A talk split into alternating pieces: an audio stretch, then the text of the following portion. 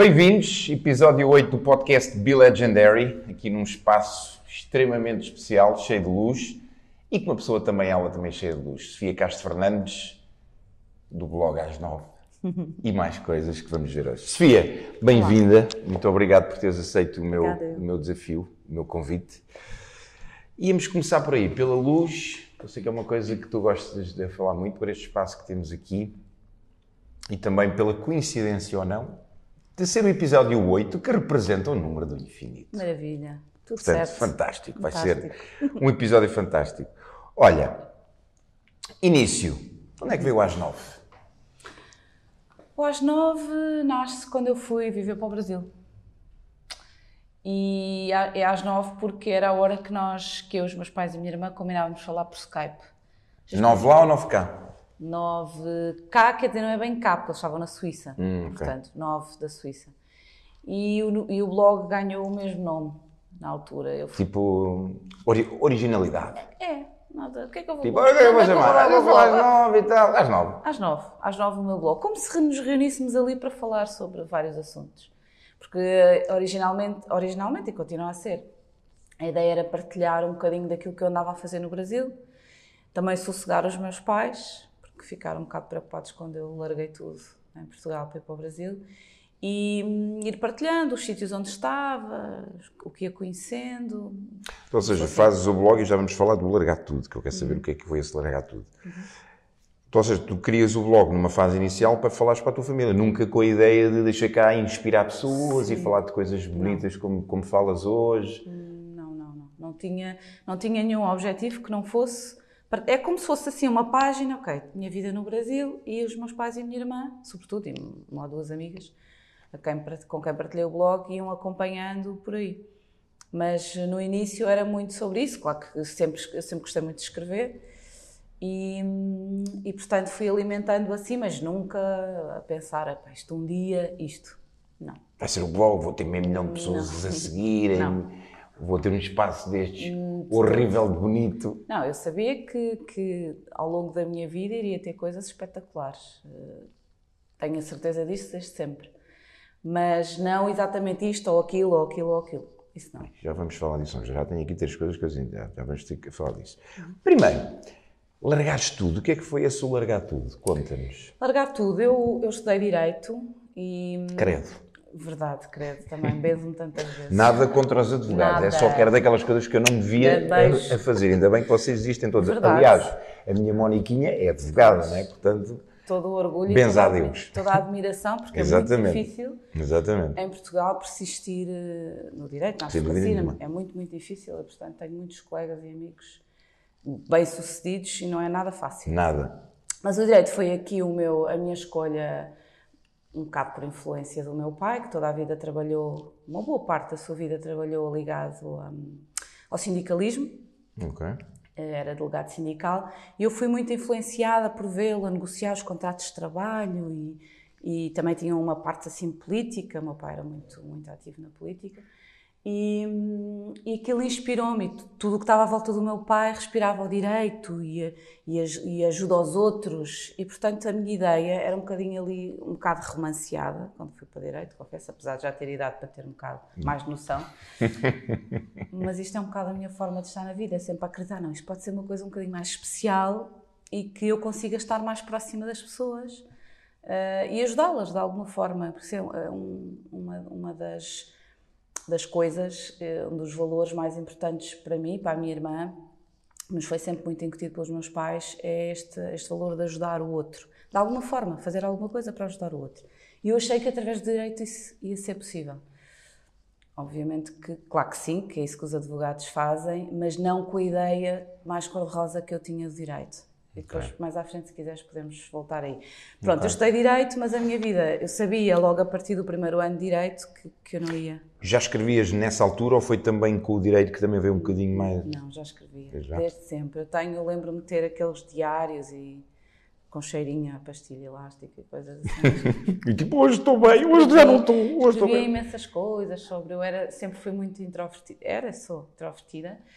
E, e a escrita ajudava-me a pôr cá fora aquilo que eu não conseguia verbalizar. Há imensas coisas que eu nunca consegui verbalizar. Nem aos meus pais. À minha irmã, talvez mais. Nós temos uma relação muito, muito próxima. Mais velha, mais nova? mais nova, dois anos. E com ela, sim, falava de uma forma mais aberta. Mas com os meus pais e com, com o resto do mundo, gostava-me dizer o que sentia, o que pensava, se concordava, se discordava, se gostava, se não gostava. Era muito fechada. E então hum, eu já escrevia, portanto já me lembro de escrever, desde que sei escrever, não é? Poder escrever. Pronto, mas o direito ajudou-me aqui a perceber duas coisas. Uma, que eu não ia existir direito. Ok. Não Percebeste ia. isso logo? Logo. Eu chumbei logo no primeiro ano, portanto logo no chapadão, para acordar. Ui. Sim, e depois não entrei por algumas décimas para a Faculdade de Direito de Lisboa. Para a Clássica. Para a Clássica, era onde eu gostava de ter estudado. Mas hoje sei que também não entrei porque na Lusíada, foi onde eu estudei, Lusíada de Lisboa, a Lusíada é a única universidade que tem horários obrigatórios independentemente da nota que tu tirares. Ok. E, portanto, ali começou assim a minha primeira prova de superação em relação à minha introversão. Eu Ou seja, teres que tinha, verbalizar. Tinha que falar. Ali não dava tipo, não pôs, dava. pôs um papelinho tipo... Não, responder não dava. E, portanto, ou mudava de curso, era uma opção, ou, ou, persistia no curso e sabia que tinha que fazer em 23 cadeiras, pelo menos 23 horas obrigatórias. Eu chumbei muitas vezes e foi, foi mesmo muito trabalhoso o curso. Eu trabalhava e estudava e, portanto, sobrava-me pouquíssimo tempo. Aquilo deu muita, muita, muita luta e alguma tristeza também, porque eu lembro-me muitas vezes de querer ficar a estudar com os colegas na, faculdade, na universidade e ter que sair para ir trabalhar para a caixa do Pingo Doce. Eu tenho isso aqui um bocado, no último livro falo um bocado sobre isso, porque essa é assim uma memória que eu tenho de um sentimento durante o curso que me custou um bocado. Ou seja, um há gente que te lê hoje e que se calhar passou pela caixa do Pingo Doce e tu fizeste o plique, sim, plique, sim, plique. sim, com imenso Fantástico. orgulho. Fantástico. E foi muito feliz a fazer o que estava a fazer. Fantástico. Sim, muito, muito feliz. Eu digo no livro, no início do livro, que foi a parte. No Recomeça? No Recomeça, assim, neste último. Que já vamos falar deles. Foi a parte que mais me custou escrever, o início do livro, que é aquela parte da introdução, porque é que, para que é que este livro, porque é que eu estou a escrever este livro. Eu comecei a escrevê-lo e parei, porque aquilo estava-me a custar imenso, e portanto disse, ok, isto, depois estás a conseguir escrever isso no fim. Porque para falar dos meus recomeços, há aqui algumas coisas que, que ainda me emocionam. E, e, que me fazem. Não é que eu não queira pensar naquela fase, mas há coisas que foram mesmo muito duras. Custa-me um bocado falar sobre isso e escrever sobre isso, mas estava a falar sobre recomeços, devo falar sobre os meus. Senti-me na obrigação de dar aqui, espelhar um bocadinho o livro uhum. naquilo que foi a minha vida. E a minha vida teve imensos recomeços, imensos trabalhos, imensas, imensas pessoas. E pronto, e para não perder aqui o foco, o direito ajudou-me, foi a primeira prova de superação. É, é, tinha que falar, tinha que responder, não dava para dispensar, ou mudava de curso. Mudar de curso era uma coisa que me passou algumas vezes pela cabeça, mas eu, eu digo isto muitas vezes nos meus workshops, eu sou a filha mais velha, filha mais velha não falha aos pais de forma nenhuma. Então, mas se fizeste recomeços é porque falhaste. Sim, falhar neste sentido a expectativa que os meus pais tinham, sobretudo o meu pai, era que eu me licenciasse em Direito, que fosse uma ótima advogada ou magistrada, porque ainda ponderei ir para o Centro de Estudos Judiciários, e, e, portanto eu fiz o curso todo, apesar de eu saber, e nós sabemos sempre, que aquele não ia, não ia ser a minha vida, eu quis terminar o curso. Terminar o curso, fazer a prova de agregação à ordem, fiz tudo certinho. Fizeste tudo certinho. Tudo certinho, bonitinho, está lá tudo, todos os diplomas todos, tudo bonitinho. Meu pai tem isso tudo, impecável, a benção das fitas, tudo. E depois começas a exercer direito. Só, sim, ainda tive durante um ano. Só que, ao mesmo tempo, e, portanto toda a faculdade eu fui trabalhando e estudando, não é? Vários empregos, Pingo aqui, lojas, disto, aquilo, hamburguerias. Uh, depois da parte do telemarketing, entrei assim para um, por um lado, também me ajudou muito a desenvolver a minha capacidade de, de comunicar, de verbalizar. E, e num dos meus últimos trabalhos, como operadora de telemarketing, eu conheci uma colega, que também de Direito, que me levou para a consultoria. Estavam à procura de pessoas para desenvolver um projeto grande na área de cliente mistério e, portanto, eu comecei como cliente mistério na primeira empresa onde trabalhei. E eu gostava muito, porque obrigava, obrigava-me, entre aspas, não é? andar de um lado para o outro no país, eu gosto muito, não é? Passar de um lado para o outro viajar, passear e, e, ao mesmo tempo poder fazer uma coisa que eu gosto muito que é escrever. Implicava grandes relatórios sobre o serviço, falar sobre as pessoas, a perspectiva de ajudá-las a serem melhores naquilo que faziam. Isto tudo enchia-me aqui de orgulho. Pronto, entretanto surgiu a possibilidade de ficar nessa empresa e, e eu adorava a empresa. É a minha empresa preferida até hoje. Adorava a, forma, a metodologia que eles têm, a forma positiva de ver as coisas, sempre, há sempre um lado positivo para as coisas. E, e aquilo ajudou-me imenso. Foi a melhor escola. Estive lá há seis anos. E nessa altura, portanto, depois de estar há seis anos em consultoria e formação, e estava mais que claro que o direito tinha ficado para Já lá. tinha ido. Já tinha ido. Foi assim o primeiro grande desgosto para os meus pais. E, e nessa altura hum, eu estava, eu fiz toda, toda, passei por toda a parte da consultoria dentro da empresa, que é o que eu mais gosto de fazer, e sempre fui pedindo para não ir para, para a parte da formação. Porque, porque sou uma pessoa introvertida, porque as pessoas introvertidas não, não podem fazer da comunicação a sua vida, não é? É? Crianças. Por toda a vida ouvi os meus pais dizerem que "Ah, tu não podes ser assim, tão fechada, tão calada, tão bicho do mato. A ideia do bicho do mato está sempre, esteve sempre muito, está sempre muito presente em mim.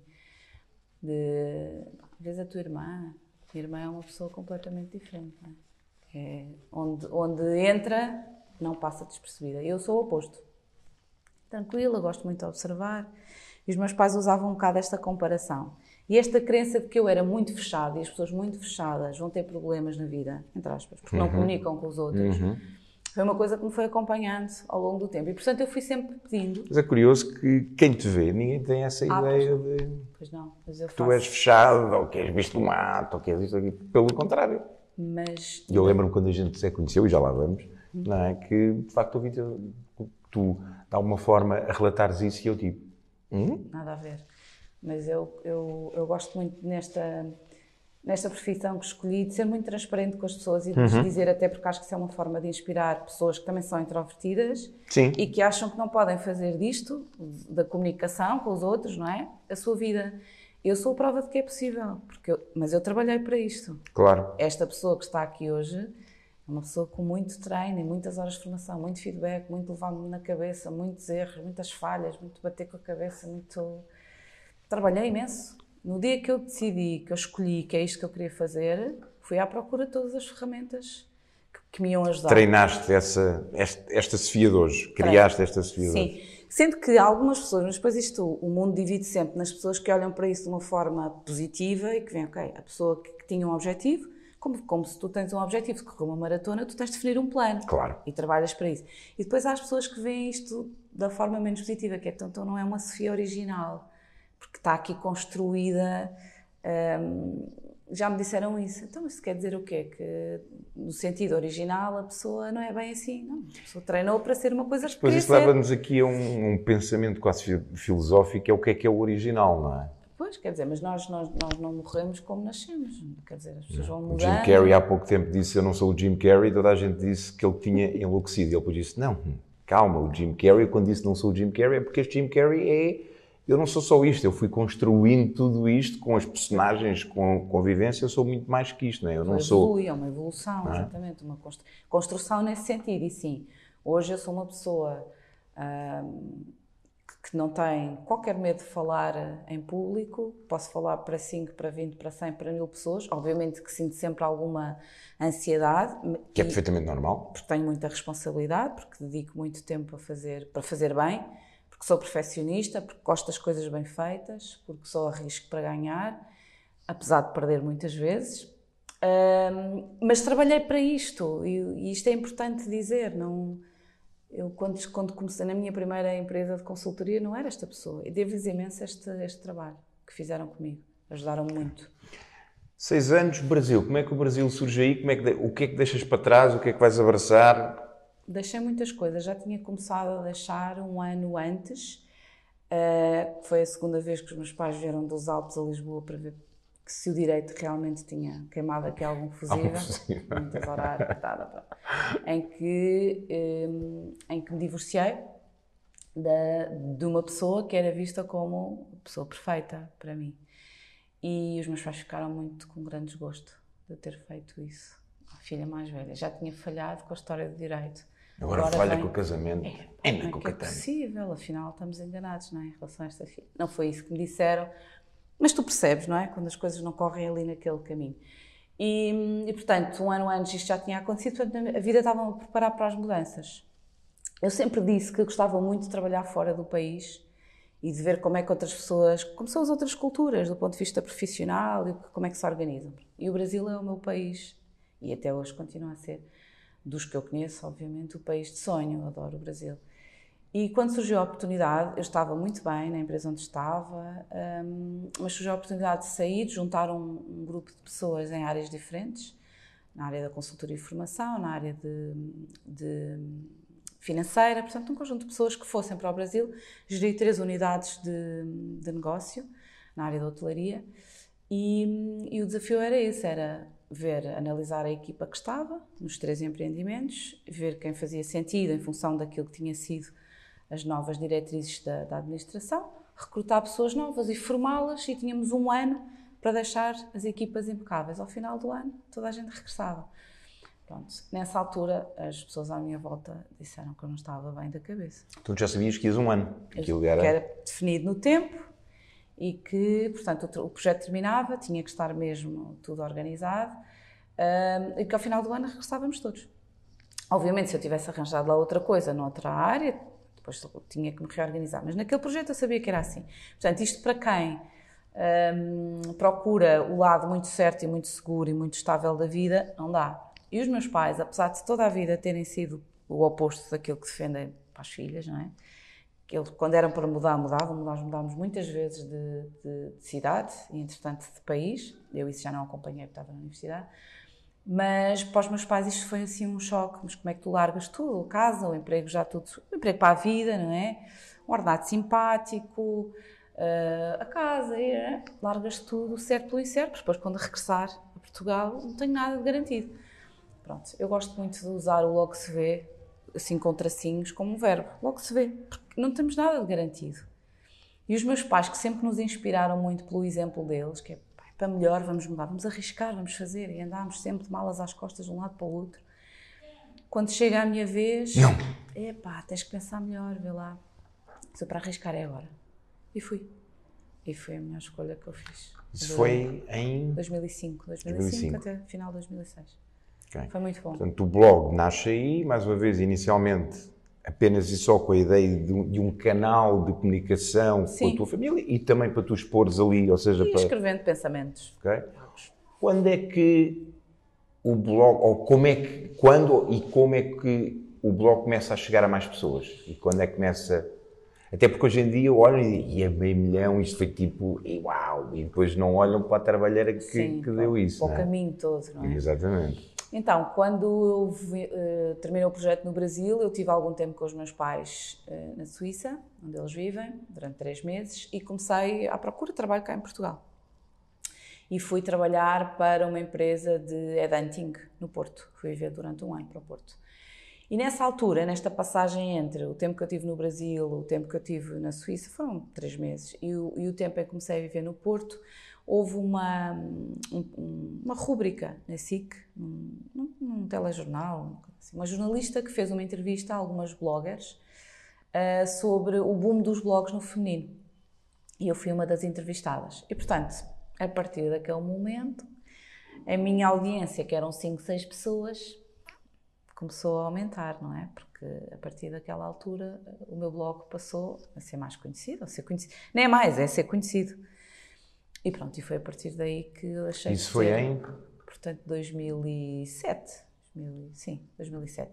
Na altura, quando eu criei o blog, portanto, o original blog, ele estava numa, noutra plataforma. Comecei com o WordPress, depois passei para o Blogger. E há aqui, assim, um, um, uma passagem mesmo no tempo em que o registro do blog, como ele é hoje no Blogger e mantém-se lá desde então, portanto, passa a ser aí em 2007. Eu fiz uma alteração toda do layout e tal e tal. Pronto. E, Já bonitinho com este símbolozinho ou ainda não? Ainda não. O blog, na altura, tinha um fundo amarelo, que é a minha cor preferida, um fundo amarelo, e tinha no header, não é? Eu, ia, eu gosto muito de imagem e de brincar com, com as imagens e de, gosto muito de simetria e escolhia, todas as semanas, escolhia seis imagens que eram uma espécie do meu mood para aquela semana. Será mais de primavera, tal, será mais de outono, não sei o quê. Portanto, todas as semanas as pessoas habituaram-se ao meu fundo amarelo e uma grelha que, que ia mudando todas as semanas. Pronto, nessa altura Uh, eu nunca falei muito sobre o meu trabalho, sobre as empresas onde estava, não. As pessoas, aliás, durante muito tempo, houve pessoas que acharam que eu era professora e outras pessoas que acharam que eu era psicóloga, porque eu falava um bocadinho sobre aquilo que eu faço sem dizer exatamente o que eu faço, portanto, numa perspectiva mais inspiracional, como continuo a fazer uhum. até hoje, uhum. sendo que hoje as pessoas sabem exatamente qual é a minha profissão. Um, e pronto, sempre fui falando e o que é que eu gosto, onde é que gostamos de ir, enfim, naquela altura era o que é que eu gostava de fazer, não existia o Pedro. Um, os espaços, Pedro Miguel. Pedro Miguel. Os espaços, a música, sempre fui muito, sempre gostei muito de partilhar música, livros, filmes. Logo tinha assim uma, uma grelha, eu sempre sou muito organizada e sempre gostei muito de ter assim uma espécie de uma grelha com aquilo que eu vou escrever, ou os temas que eu gosto de escrever, e à segunda falava sobre isto. Hoje não tanto, é muito sobre, até porque o meu dia a dia já não permite ter essa, esse método tão rigoroso daquilo que eu gostava de escrever, por dias, mas nessa altura seguia aqui assim uma ordem. E, e pronto, e a partir daí foi-se desenvolvendo e foi crescendo, hum, as pessoas foram chegando e comentários. Pronto. As redes sociais, o Facebook e agora o Instagram, eu aderi muito, muito mais tarde do que o comum dos mortais da blogosfera. Sempre fui um bocado, não, não acho muita piada ao Facebook. No, meu Facebook, o meu perfil pessoal é uma seca, porque eu nunca mudo fotografias, nunca partilho nada. Mas criei o perfil para poder ter a página do blog, mas já mais tarde do que a maioria das pessoas, assim como o Instagram também. Muito, primeiro gosto de observar e vejo se faz sentido. Okay. E depois avanças. E depois avanço. Portanto, nunca faço. Toda a gente tem, então eu estou lá. Isso vale para tudo. Vale para o canal de YouTube que eu ainda não tenho, vale para o podcast que eu ainda não tenho. Não é porque acham Mas gosto que desse ainda não tenho. Que eu, sim, está em aberto. Gosto. Mas não é porque alguém está a fazer que eu faço também, não? Olha, pegando nisso e linkando aqui com uma coisa que disseste no início, que foi uh, algo do género, eu não me recordo bem uh, as tuas palavras, mas disseste algo do género que é. Uh, eu ainda não tinha esta visão, mas eu sabia que ia ter coisas bonitas, que ia ter coisas boas, que ia ter. Porque estávamos a falar aqui deste espaço fantástico uhum. que tu tens aqui, que eu adoro, que me irritas sempre quando metes umas fotografias no teu Instagram, que eu mando logo aquela mensagem: Sofia, estás-me a irritar. Sim, muito lindo. Fala-me sobre esse acreditar, até porque é algo que tanto tu como eu falamos no, no poder de nós acreditarmos e de visualizarmos. Há muitas pessoas e eu hoje, quando, e tu provavelmente a mesma coisa, até se calhar mais ainda que eu, há muitas pessoas que, que quando mandam mensagens, aquilo que eu sinto que está por trás é o não acreditarem, é o uhum. não conseguirem ter aquela visão mais à frente e dizer, pá, eu sei que vou lá chegar. Não sei como, mas eu sei que vou lá chegar.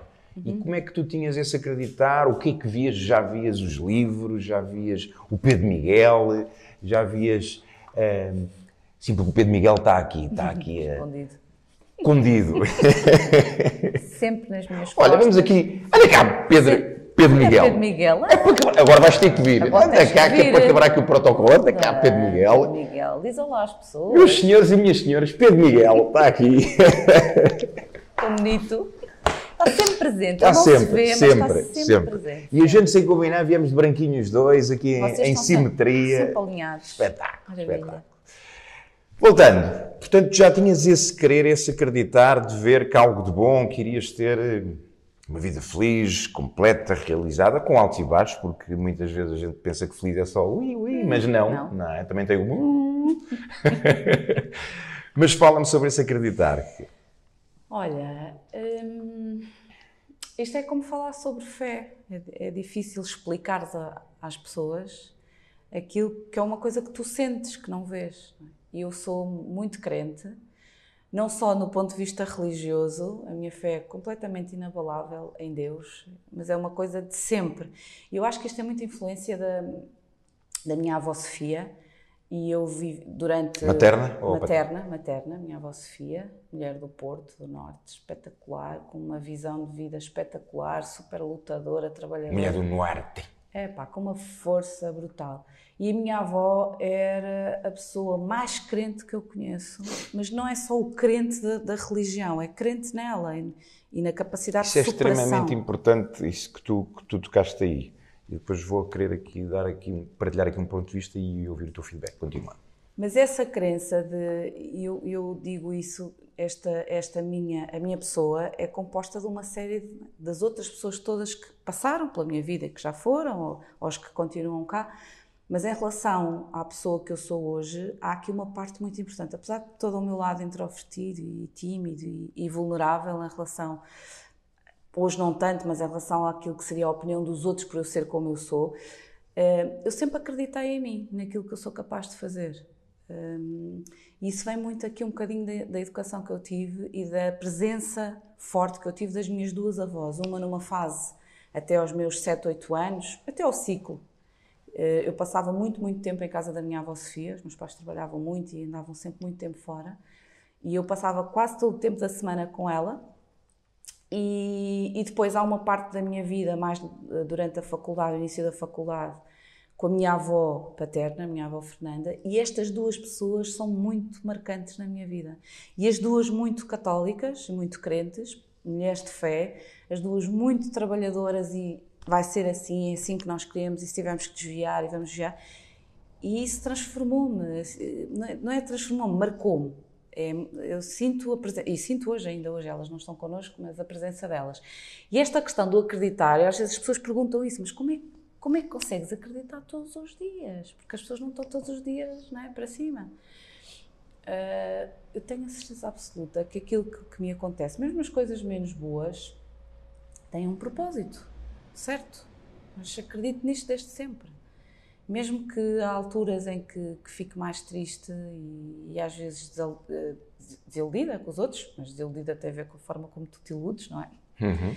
Não tem a ver com os outros, tem os a ver outros, contigo. Exatamente Subscrevo. Mesmo nessas alturas, eu acredito, e nós temos passado, agora nesta fase mais crescida, como eu costumo dizer, temos passado aqui por, por provas duras da nossa, da nossa resiliência e a nossa capacidade de superação.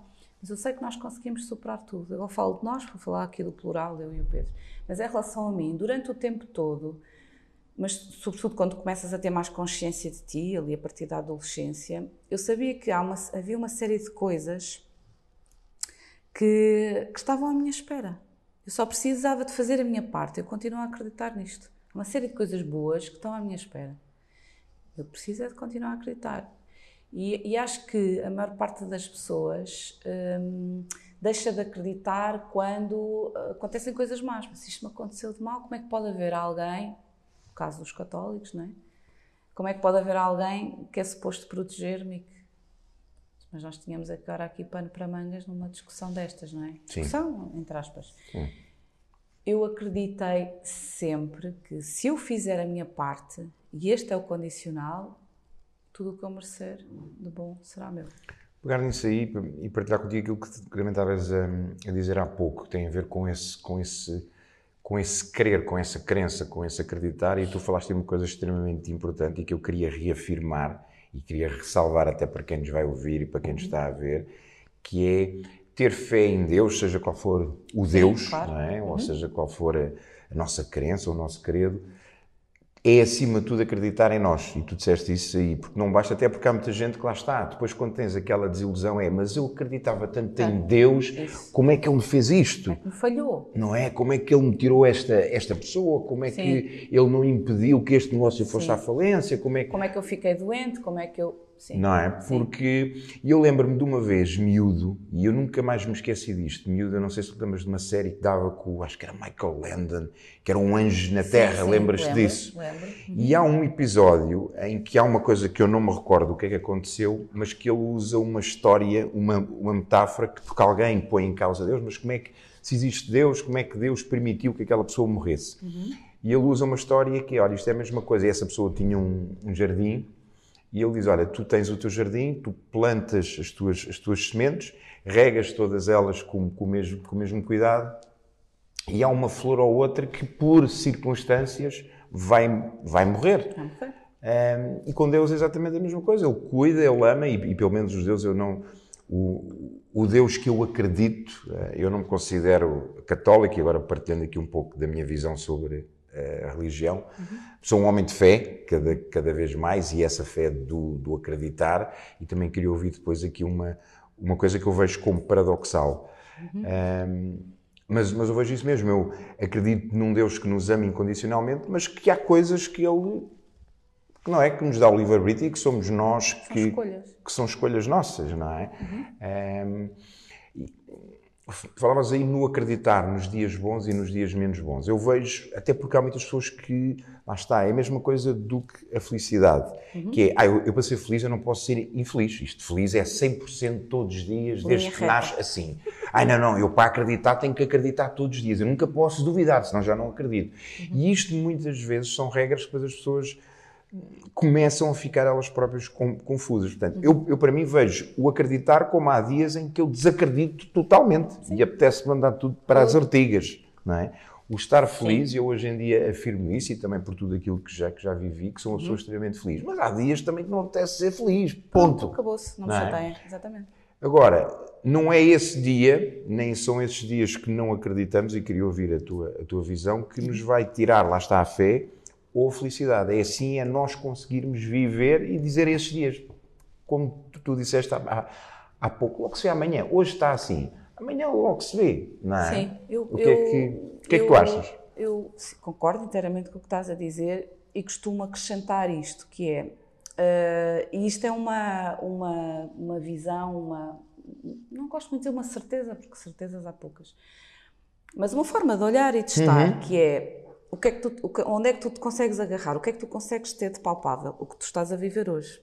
Mais nada. Uhum. E então isto pode separar assim. Quando tu passas a vida a olhar para trás, quando não consegues chegar, não é?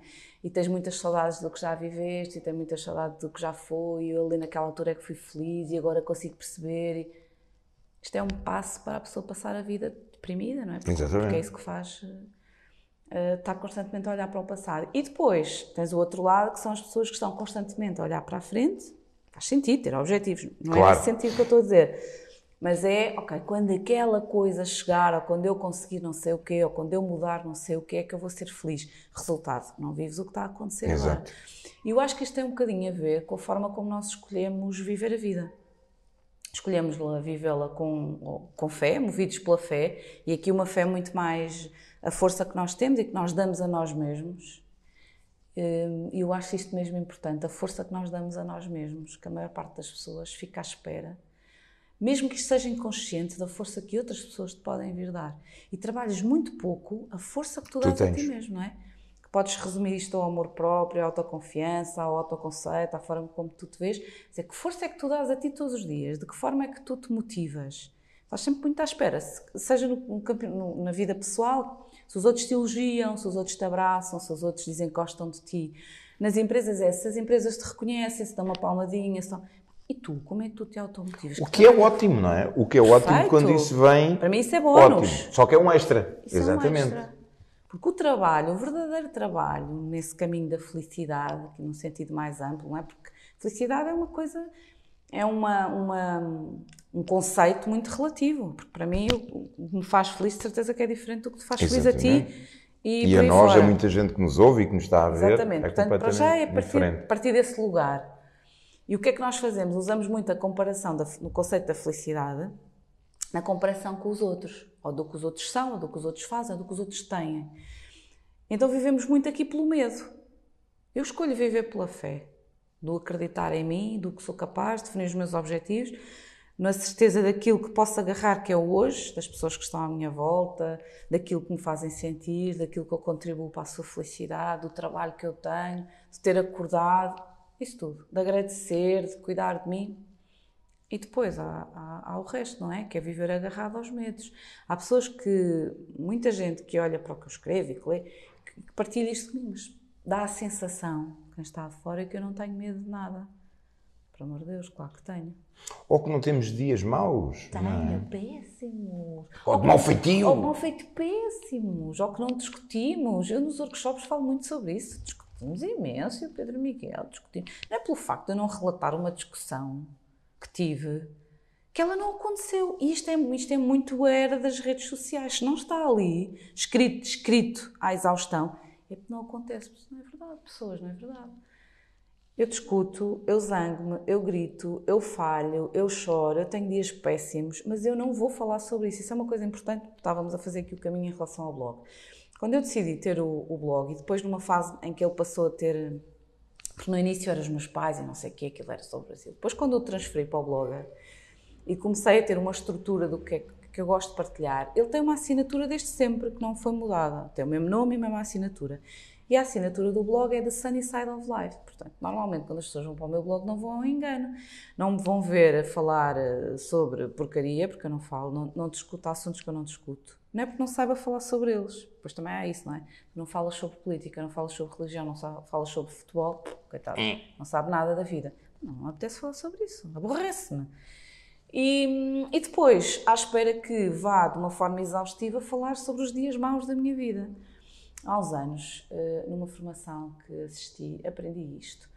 Tu, tu escreveres sobre um dia mau, uma, uma coisa que te, que te perturbou, é como mastigar um hambúrguer duas vezes. Não vale a pena. Aquilo não vai resolver nada. Zero. Não faço isso. Digerir as coisas, tenho de digerir. E aquilo que uh, escolho, e é mesmo uma escolha, eu gostava que isto ficasse mesmo claro, é uma escolha minha aquilo que eu quero partilhar com os outros no meu, nos meus, nas minhas redes sociais, são as minhas. E, portanto, é uma escolha desde sempre. O blog tem muitos, muitos anos. Portanto, eu escolho olhar para o lado positivo e partilhar isso. E, e sim, hoje em dia já não é de uma forma tão inadvertida, apesar de eu continuar a escrever exatamente aquilo que quero e aquilo que gosto. Mas escolho aquilo que pode inspirar outras pessoas a tua responsabilidade, ao fim e ao cabo, Sim. para com os outros. Sim. Que pode inspirar a pessoa que está num dia menos fé em si mesmo, um dia mais difícil, a passar por uma fase complicada, no sentido de levar alguma esperança uh, e algum foco, não é? Às vezes aqui a esperança é um bocado, uma coisa um bocadinho dúbia. Mas ok, foca-te naquilo que tens agora e naquilo que queres fazer e, e, trabalha para isso. Olha, eh, falaste em medo e, e falaste em, em fé. Eu ouvi, eu não sei se a frase é dele, é dele se não, uh, e, é, é, uma frase que eu também uso hoje muitas vezes, mas ouvi esta, esta frase uh, a primeira vez pela boca do, do Tony Robbins, em que ele diz uma uhum. coisa fantástica, que é a nossa mente tem uma, tem uma necessidade de imaginar não é? De prever aquilo que vai, que vai acontecer no futuro. Uhum. Então ele faz uma, uma distinção clara entre medo e fé. Uhum. Ou seja, ele diz que ambas fazem ou são fruto da nossa imaginação, uhum. só que medo é imaginação indirecionada, é quando nós deixamos que de alguma forma a nossa mente começa, ah, pode acontecer aquilo, ah, pode acontecer aquilo, ah, isto, ah, isto. E que fé, que é a imaginação direcionada, é, tu, é quando tu dizes, não, uhum. isto vai acontecer, é quando tu direcionas a tua, a tua força, o teu foco, a tua imaginação para onde tu queres ir. E isso vem muito em contra aquilo que tu estavas a falar há pouco, ou uhum. seja, há dias, e eu próprio, eu digo isto, não é? Eu, eu falo como, como tu, falo para 5 pessoas, para 10, para 5 mil, para, para 10 mil. E eu antes de entrar em palco, estou completamente entre aspas, aterrorizado. Claro, não é? tens uma não, responsabilidade. Não porque, ai, eu não sei o que aquilo que vou, que vou fazer, que às vezes também é, mas eu sei que quando estou ali em cima a coisa flui e sai, mas acima de tudo pela responsabilidade. Um, e porque lá está, é, é a mente a dizer, ai, pode acontecer aquilo, ai, isso, isto acontecer, ai, isso não.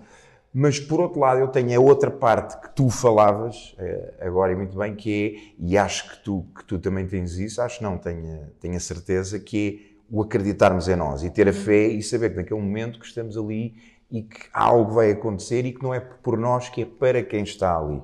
Okay? e que de alguma forma que é esta fé que nos, que nos guia. Qual é a tua visão para quem não tem isto claro? Uhum. E nós hoje em dia falaste aí das redes sociais e de Sunny Side of Life e, um, ehm, e de muitas pessoas depois se compararem com lá está, a Sofia tem não sei quantos mil seguidores, eu só tenho, eu comecei o meu blog hoje, só tenho um seguidor que sou eu, um e meio porque tenho o gato que tem dois meses, Uh, e pronto, e depois acham-se uma frustração porque começam-se uhum. a comparar e depois vão a outra página e vem alguém que está a comer um sushi e elas estão em casa a comer pão torrado com, com três dias e começa, e hoje em dia temos isto muito, não é? Que é muito. é os outros, o que é que os outros fazem, o que é que os outros têm. Uh, o que é que tu, e eu sei que é algo que tu, que tu também escreves, mas como é que tu também, e porque nós temos que trabalhar, e linkando isto aqui com outra coisa ainda, hum. que é, eu normalmente afirmo isto, ser infeliz é a coisa mais fácil que há, porque Sim. há livros que dizem, não, felicidade é fácil, não, não é. não é. Ser feliz dá trabalho, é, um, é algo que tem que se trabalhar diariamente. Portanto, um, acreditar, o que é que tu dizes, o que é que tu, eu sei que é algo que tu, que tu já falas, mas e qual é a tua visão ainda, reforçar um pouco isso para que lá está, hoje em dia com este ruído que temos à nossa volta, como é que nós podemos acreditar e ter esta fé e direcionar e saber e aceitar aqueles dias menos bons, a tua visão sobre isso. E segundo, também essa, essa outra parte de linkando aqui a comparação com os outros, mas olhar mais cada vez mais para mim e menos para os outros. Estou um bocadinho longo aqui na minha explanação. Sim, sim, mas sim, mas está, acho que está claro. Então, em relação ao acreditar, e buscando aqui, buscar aqui um bocadinho atrás o trabalho que eu fiz para ser a pessoa mais segura, mais confiante que sou hoje, hum, é este um bocadinho isto, é o trabalho que é preciso fazer. É preciso trabalhar nisto. Em relação à fé e à fé em nós, eu li há uns anos um livro que gosto muito, que falo sempre muito, que se chama Aconteça o que Acontecer. Eu adoro esse livro. E a autora é espetacular, é, chama-se Lisa Nichols. E ela tem um capítulo que se chama O Músculo da Fé em Mim. Hum. Tão bom, porque é exatamente disso. aquilo, é exatamente aquilo que é. Tu tens que chegar a uma altura da tua vida em que tu tens que fazer aqui uma de duas, ou as duas listas, ou uma de duas. Okay? Imagina que tu chegas a uma altura da tua vida e tu não sabes exatamente o que é que tu queres. É possível. Eu também Sim. já tive alturas da minha vida, não sabia exatamente se escolhia A, se escolhia B. Ok, quando tu não tens ainda, não consegues ainda fazer a lista do que tu queres, faz a lista do que tu não queres. Não Vai exclusão de partes. Começa é por algum lado. Então, é um bocado isto. Tens que começar por algum lado. Tens que fazer uma escolha. E essa escolha tem que estar muito claro para ti, é? e, e, e, tanto sempre aqui com a base de, da fé, do acreditar, essa escolha tem que ser. O ponto de partida tem que ser como é que eu me trabalho por dentro. Porque a maior parte das pessoas, quando, quando quer uma mudança, é, o que é que eu Cá fora, como é que isto se muda? Não é cá fora. Não vai, não vai correr bem. É cá dentro. Mas quando tu procuras mudar, perguntas logo, eu gostava de mudar isto tudo está aqui à minha volta. A resposta é isso não vai correr bem. Prometo.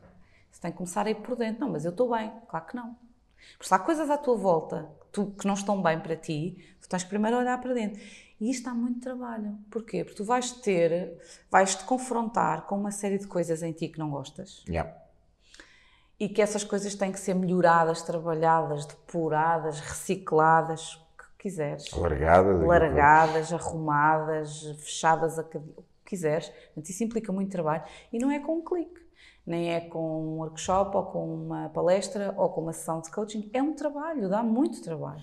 E isso, hoje em dia, é algo, até pela imediatez, pela rapidez que nós hoje temos, não é? De, de estarmos sempre conectados, do fast food que chegas, pedes uma comida em 5 minutos tens, a nossa mente habituou-se muito ao imediatismo. Uhum. Não é? Porque de facto há alguns fenómenos que eu, eu, eu percebo, tenho 45 anos e tenho, sinto-me aqui um bocadinho mais uh, na obrigação de fazer alguns filtros, se calhar pessoas com 20 não fazem, normal. Eu também com 20 não faria, claro. provavelmente. Maturidade não. é outra, experiência bem, de vida é outra, e sabedoria é outra. que já levaste, as pessoas que já conheceste, é diferente.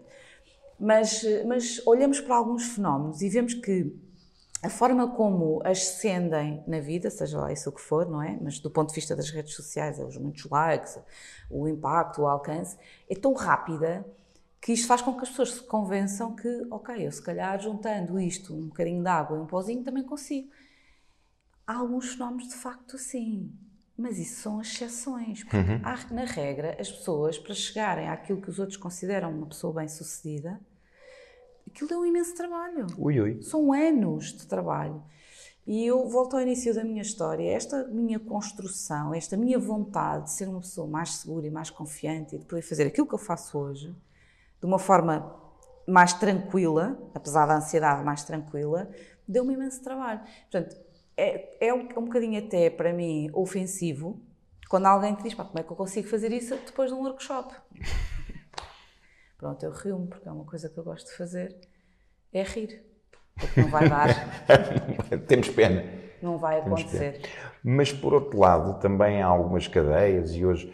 Eu ontem vi um, vi um vídeo, mandaram-me um vídeo de uma sátira sobre, sobre o coaching, né? E eu, uhum. eu hoje em dia, quando começo a falar de coaching e quando uhum. me, e tu, e tu já viste, Sim.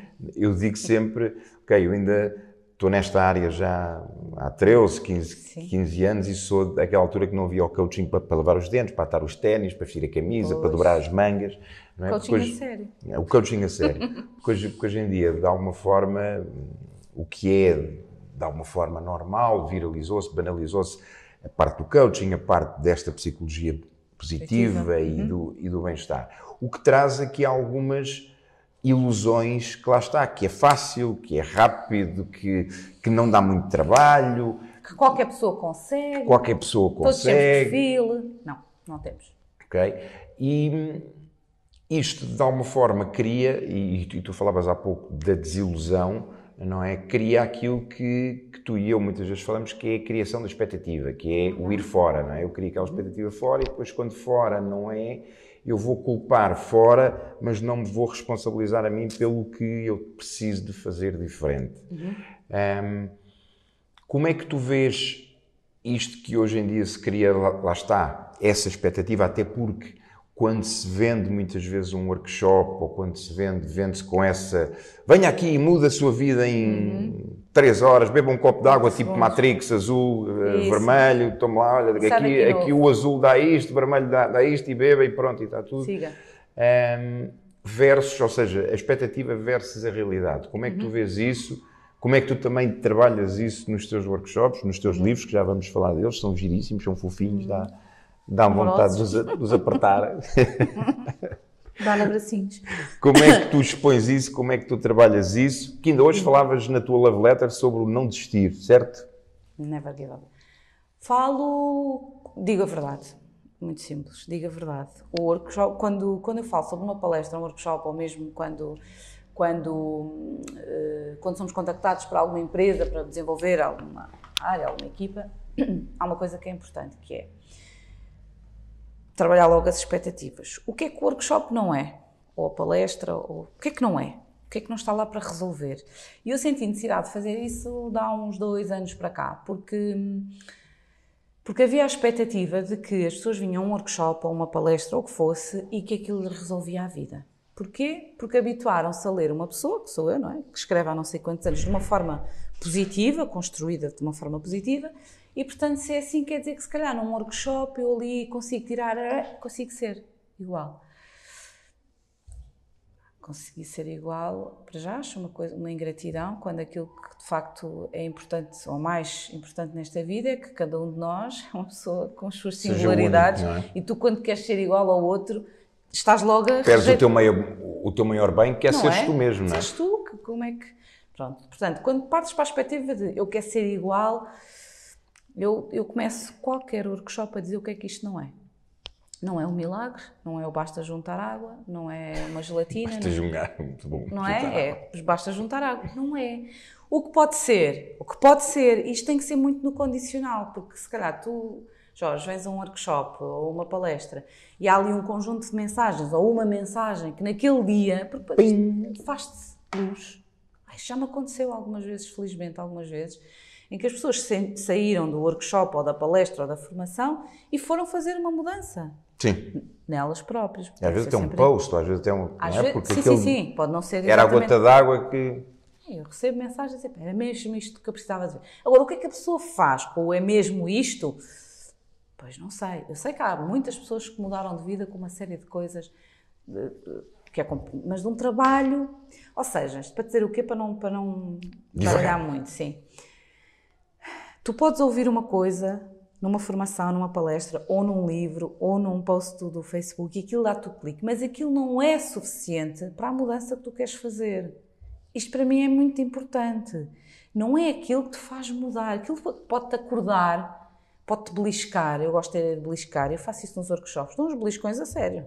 Agora vou beliscar. Sim. Ah, mas chegas lá e me belisca. Belisco. Isto é o clique que nós precisamos para beliscar a coragem que toda a gente tem. Toda a gente tem dentro de si coragem para mudar alguma coisa que não está bem. Porque quando tu chegas a. Tu podes ver só naquela que te inspirar. Pronto. Inspiração, venho aqui, ouvir umas coisas e tal. Certo. E tudo continua igual porque eu também não queria fazer nenhuma mudança. Impecável. Mas tu vens numa de, não, eu quero mudar coisas, ensino ferramentas para mudar coisas. E tu levas algumas ferramentas, não é? Agora, o que é que tu fazes a seguir com elas? Tu praticas as coisas um dia, aquele dia funciona. Depois no dia a seguir estás cansado ou tens sono ou não sei o ou leite isto, daquilo não fazes. Fazes no terceiro, já não funciona. Tem que ser seguido, não é? Fazes, não fazes no quarto, fazes no quinto.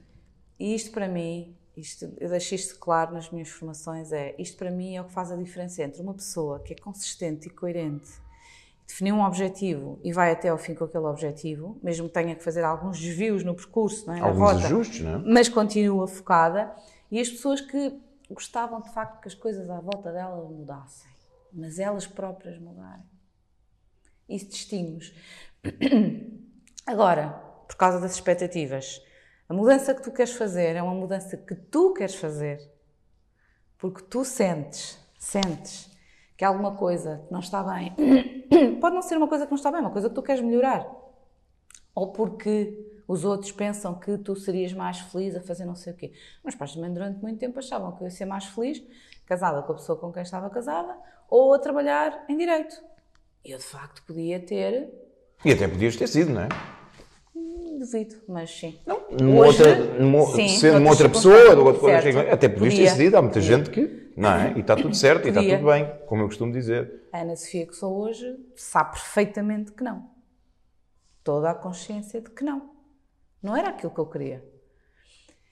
Muitas vezes, para tu fazeres aquilo que tu, que tu sentes que queres, aquilo que diz de ouvir o teu coração, e eu falo muito nisso porque é mesmo, é uma voz interior, e a voz interior só consegues ouvir quando fazes esse trabalho que demora imenso tempo. Tens que gostar muito de te ouvir a ti, não é? O que vai cá dentro, mesmo que não seja tudo bom. E tens que conseguir ter essa conversa contigo, honesta, franca, e tens que ter essa vontade de seres tu a mudar por ti, não por causa das expectativas dos outros, ou à espera da validação dos outros, ou que os outros vão pensar, agradar.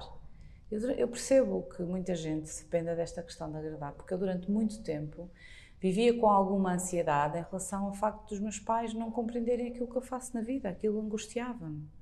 Porque tinham uma expectativa diferente para mim, que é ótimo, eu percebo perfeitamente, eu fartei-me de estudar, o curso, além de ter sido muito caro, deu muito trabalho. Portanto, eu percebo que a expectativa fosse fazer alguma coisa com isto. Mas eu faço muita coisa com aquilo que aprendi. Não faço é naquela área. Exatamente. Não faço é naquela área. E, portanto, durante algum tempo, a minha, a minha tentativa em relação aos meus pais, eu falo nos meus pais, as pessoas de referência na minha vida, né, os pilares importantes, era procurar explicar-lhes muitas vezes, muitas vezes, muitas vezes, porque é que eu não fui aquela pessoa. Porque é que eu não fiz aquela escolha. E depois, eu costumo dizer que existe uma Ana Sofia antes do Brasil e uma Ana Sofia depois, porque eu fiz um trabalho de desenvolvimento pessoal quando tive aquele ano no Brasil que me mudou para o resto da vida. Hoje em dia não me angustia absolutamente nada que não entendam o que eu faço ou que não achem que esta é uma profissão. Portanto, isto. já não tens essa necessidade de agradar aos outros, de Nada, agradar zero. ao outro. Tenho a necessidade de me agradar a mim e de procurar a minha validação. Sim. Sim. Até porque isso hoje em dia está exponenciado mais uma vez pelas redes sociais, não é? Tu se metes uma foto que tem 3 likes, epá, mas porquê que isto só tem 3 likes, não é? Estranho. Um comentário ou nenhum, mas, mas, mas porquê, não é? É muito isso. Olha, e tem um bocado também a ver, e há uns dias eu estava a usar esse exemplo, com o facto de nós, do nosso cérebro, não é? ser muito mais permeável ao lado negativo do que ao lado positivo, não é? Às críticas do que aos Sim. Se tu, imagina, fazes um post e hum, em 20 comentários, os comentários, enfim, que podem não acrescentar nada, mas imagina que há ali 5 ou 6 comentários que dão um elogio a isto, ou à fotografia, ou à escrita, ou o que for. Mas tens um que te critica, por uma razão É aquele. estás apontado ali. Esqueceste o resto. E nós andamos muito nisto na vida. Ou seja, focados naquilo que não está bem, sem sermos agradecidos por aquilo que está de facto bem. é? Exatamente. E até, até é muito simples, eu acho que tu tens o mesmo ponto de vista que eu, que é, eu faço uma coisa quer no Facebook, quer no Instagram, que é, se alguém critica, desde que seja uma coisa, e eu olho Sim, sempre se para a crítica, ofensa, agora, é? se alguém entra por ali a pé junto, eu tenho uma coisa muito simples. Delete, Isso. ban, refresh. É a vida. Isso, igual. Descomplica, não é? É tipo- Quer nas redes sociais, quer na vida. Igual. Exatamente. Uma crítica é uma coisa Não. que tu consegues muitas- conversar sobre a crítica, não é? São opiniões diferentes. Sim. Tudo certo. Tudo certo. Sim, é? sim, sim. Pessoas que vêm E a crítica é, é ótima, coloca-nos em causa, faz-nos pensar, faz-nos validar a nossa certeza, a nossa fé, o mesmo. nosso acreditar, não é? Porque às vezes, ah não, espera aí, ah não, é mesmo assim, não, é isto mesmo. Ou então diz, hum, se calhar posso ajustar aqui, se calhar é um, é um bocadinho menos para norte, é ali mais noroeste ou Isso mais mesmo. nordeste. é? Ajuda-nos a. Se for tudo muito. Não acrescentar nada, Agora, tipo, entrarem ali de machado ou de motosserra. não é? ofensas, Sim, não é permite isso aí. nada. Isso é uma regra muito clara. Nas minhas redes sociais, como na minha vida, as pessoas que entram a pé juntos e que vêm para dizer: olha, imagina, eu punho uma fotografia, por exemplo, fotografia que pus ontem com o Pedro e com o Martim. No sentido da gratidão por, por tudo o que construímos, enfim, ser agradecida. E há alguém que vem e que diz assim: olha, Sofia, fotografia espetacular, e o que escreveu é espetacular. Mas já reparou que está um bocadinho gorda? Do nada.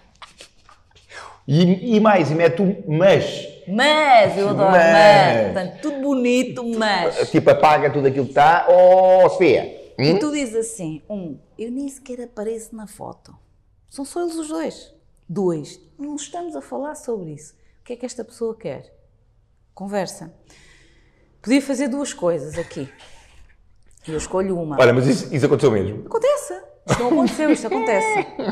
Porque as pessoas, algumas, não é as pessoas, porque isto é uma generalização muito perigosa, mas algumas Sim. pessoas procuram, quando acham que tu és demasiado feliz e que aquilo- isto, isto é Tipo, plástico. deixa-me. Ah, deixa cá ali cutucar. Deve haver aqui alguma coisa que a chateia a sério. Então olham para aquilo que são os padrões, aquilo que imagino que sejam os padrões da pessoa, os padrões da sociedade, e olham para uma pessoa que aparentemente, ui, se estou aqui a mexer no som, tudo bem?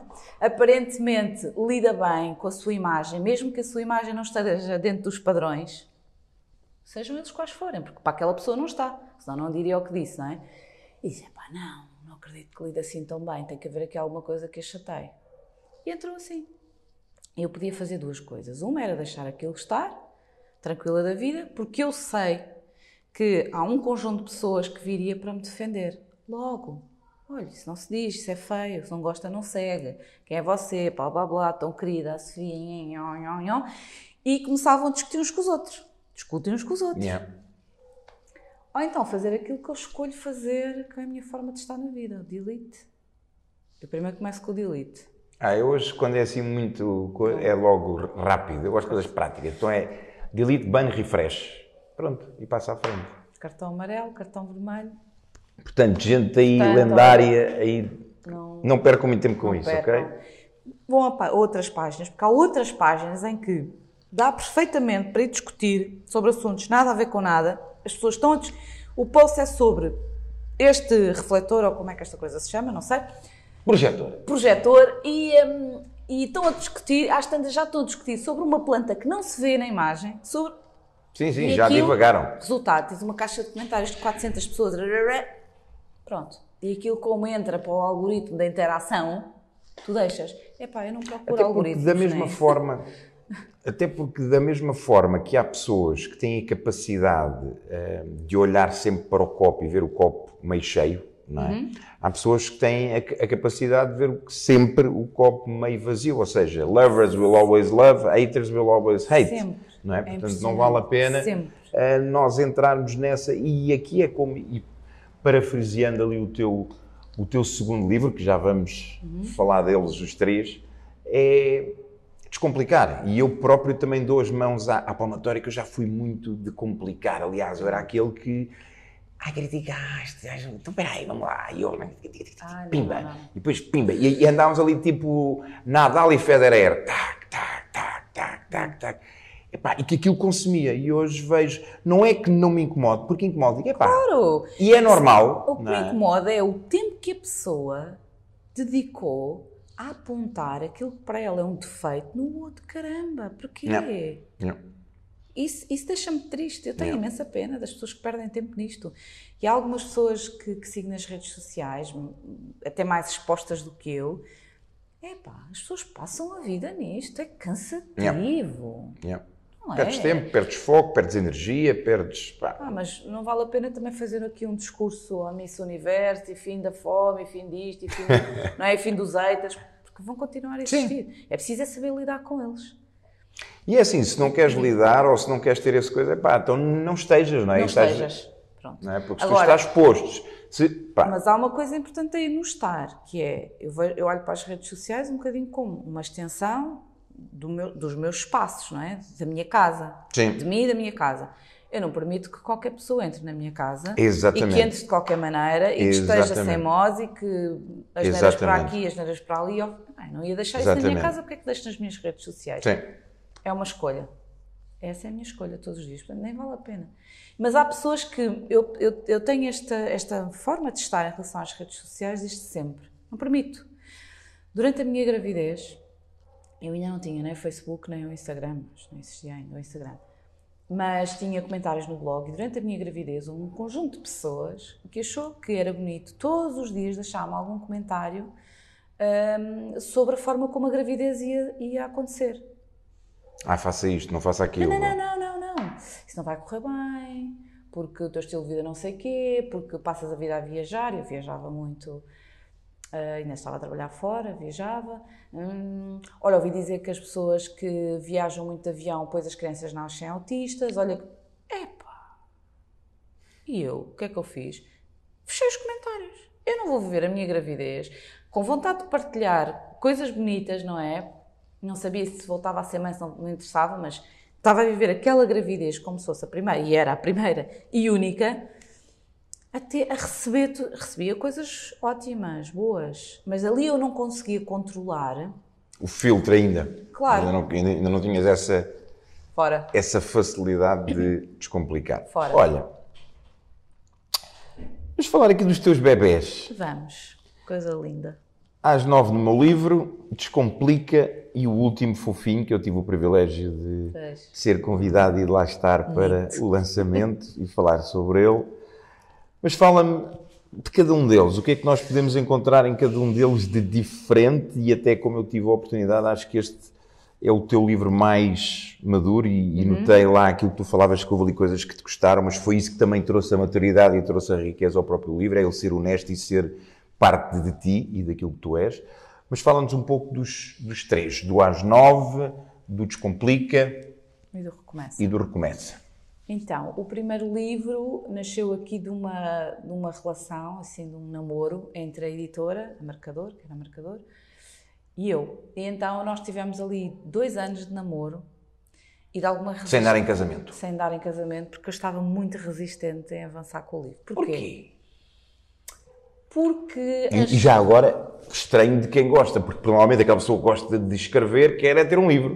Nunca tive isso como objetivo Que giro, de vida. que giro. Mas na altura aquilo parecia-me desonesto. Vê lá.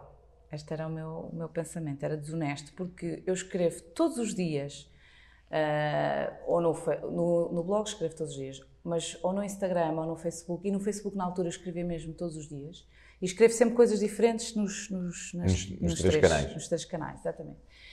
E, e a proposta era reunir, eh, compilar naquele livro os textos mais antigos, alguns textos novos, para ter num livro aquilo que eu escrevo.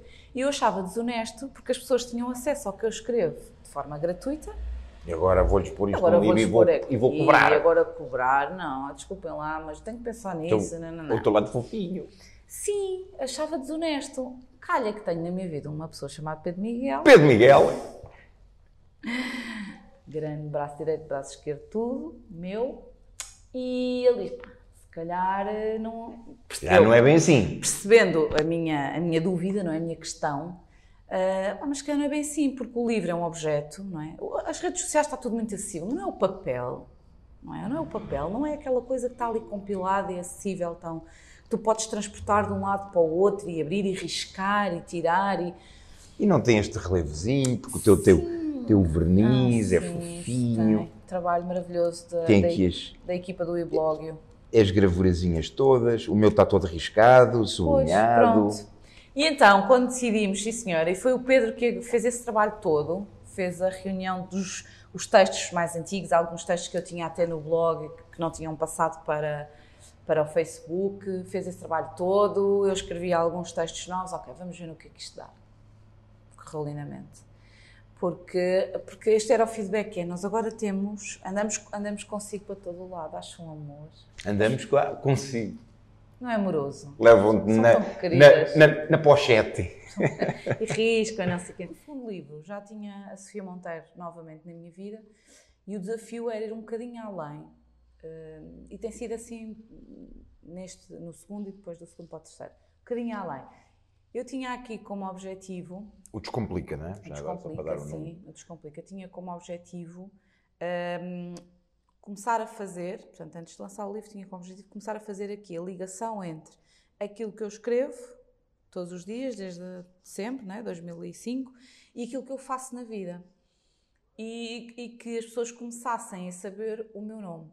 Que o meu nome ficasse mais. Hum, não é mais conhecido, é que a maior parte das pessoas durante muitos anos não sabia o meu nome. Portanto, era, eu era às, às nove. Às nove, às nove, às nove, às nove. Pronto. E portanto, que houvesse, conseguisse fazer aqui uma espécie de uma separação entre a Sofia, que tem a profissão, que é formadora, que é consultora, e a Sofia, que tem uh, um blog, que é autora de um blog. Não que é blogger, porque, enfim, eu distingo aqui um bocadinho, uhum. mas que é autora de um blog. Uhum. E, e, consegui fazer isso com o Descomplica. Portanto, o objetivo aqui era manter o registro da escrita, portanto, escrever aquele registro crónica, frase crónica, e hum, dividido por temas, uhum. e ali escolhemos verbos de ação, muito importante para mim, não é? Não é só no sentido da inspiração, mas do que é que fazes a seguir.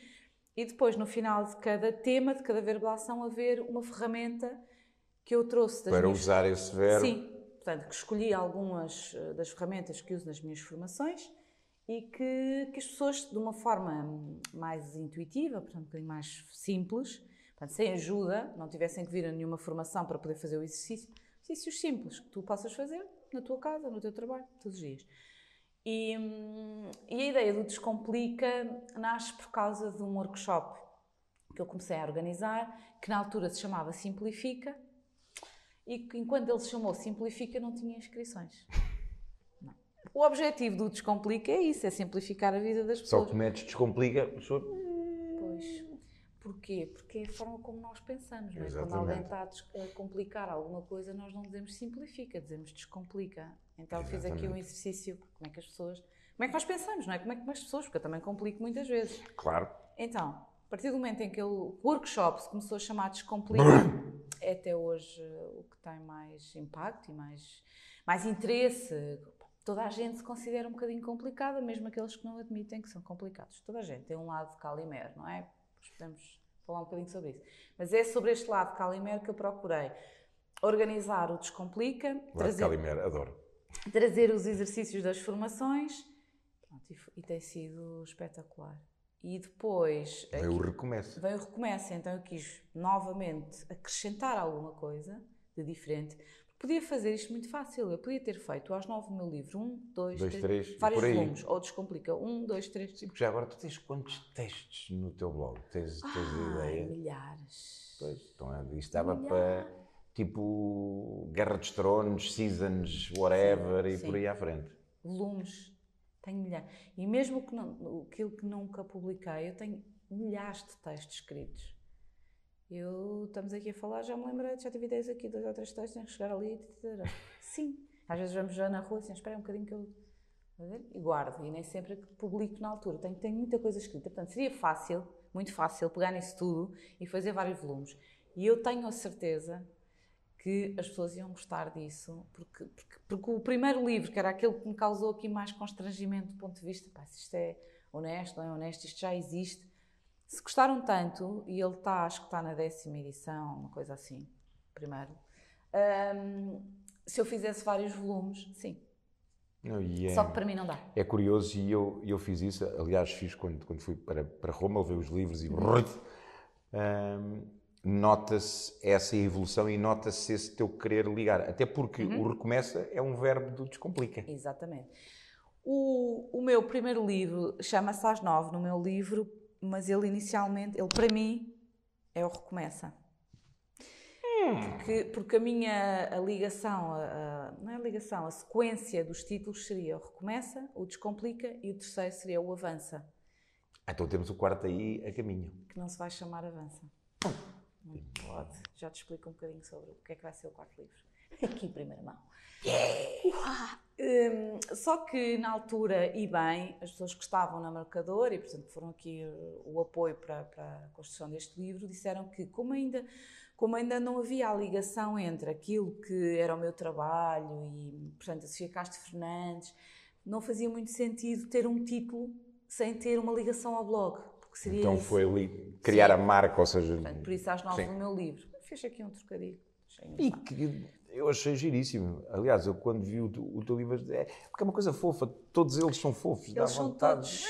A ideia aqui, e já te falo aqui no Recomeça, mas eu tenho um parceiro há muitos, muitos anos que é o Iblogio, Raquel e o Fred, e eles fizeram, quando eu fiz aquela mudança do fundo amarelo com as imagens que eu escolhia todas as semanas, hum, a ideia era descomplicar um bocadinho e passar a ter uma imagem que fosse coerente naquela altura entre o blog e o Facebook, que foi ali, foi nessa passagem. E portanto eles fizeram todo o desenho daquilo que, que é a minha imagem, desde sempre, no blog. E depois no primeiro livro cria-se a ligação. Daí só ter o preto e o branco, são as cores que eu tenho no, no, na imagem do blog. Para o segundo livro. Surge o verdinho. Sim. Porque, porquê? Porque a ideia era, eh, era, o descomplicar era imaginarmos que todos temos dentro de nós, da nossa cabeça, do nosso coração, um novelo muito enrolado, com muitos pensamentos e dúvidas e indecisões, isto, o que é que faço, o que é que não faço, e depois que o livro surgisse assim, com uma pontinha, como se fosse a ponta do, do novelo, que conseguíssemos ir desatando os nós, com o formato do coração. Pronto, uhum. que é uhum. uma coisa que em todos os livros existem corações. E o verde também no sentido da esperança. Podia ser do Sporting, que é o meu clube, mas não é por isso. Estava tudo a correr tão bem. Não estava. mas é no sentido de ver da cor da esperança. E eles hum, foram sempre buscar, foram, foram sempre uh, inspirando o trabalho deles nas ilustrações que criaram também para o blog e, e algumas coisas que são os meus elementos. Eu gosto muito de imagens de, faróis, de, de, linhas de comboio, de bússolas, falo muito da bússola. Direção, caminho, direção, rumo. Sim, um, sentido de movimento, portanto, no, e eles foram buscar essas coisas todas, depois outras coisas, têm um chá, têm as coisas dos Alpes, as montanhas, e os livros têm seguido esta sequência. Uhum. Pronto, neste terceiro livro, no Recomeça... Nove passos que vão mudar a tua vida. Um, nós queríamos, eh, a ideia com a Sofia era que o livro deixasse de ter, que estes livros, os próximos livros, a começar por este, deixassem de ter o registro habitual, portanto, frase crónica e depois no final um, um plano de ação, mas que passassem a ser uma conversa. Ou seja, que as pessoas sentissem que eu estou ali ao lado delas, como faço nos meus workshops ou nas palestras, fosse uma conversa e, e foi-me difícil confesso, foi-me difícil descolar do registro. registro. Sim, que é o meu registro sempre. E, mais, foi-me difícil controlar aqui o lado esquerdo que me dizia provavelmente não vai correr bem, porque as pessoas querem as crónicas. O medo! O medo. Não vai correr bem.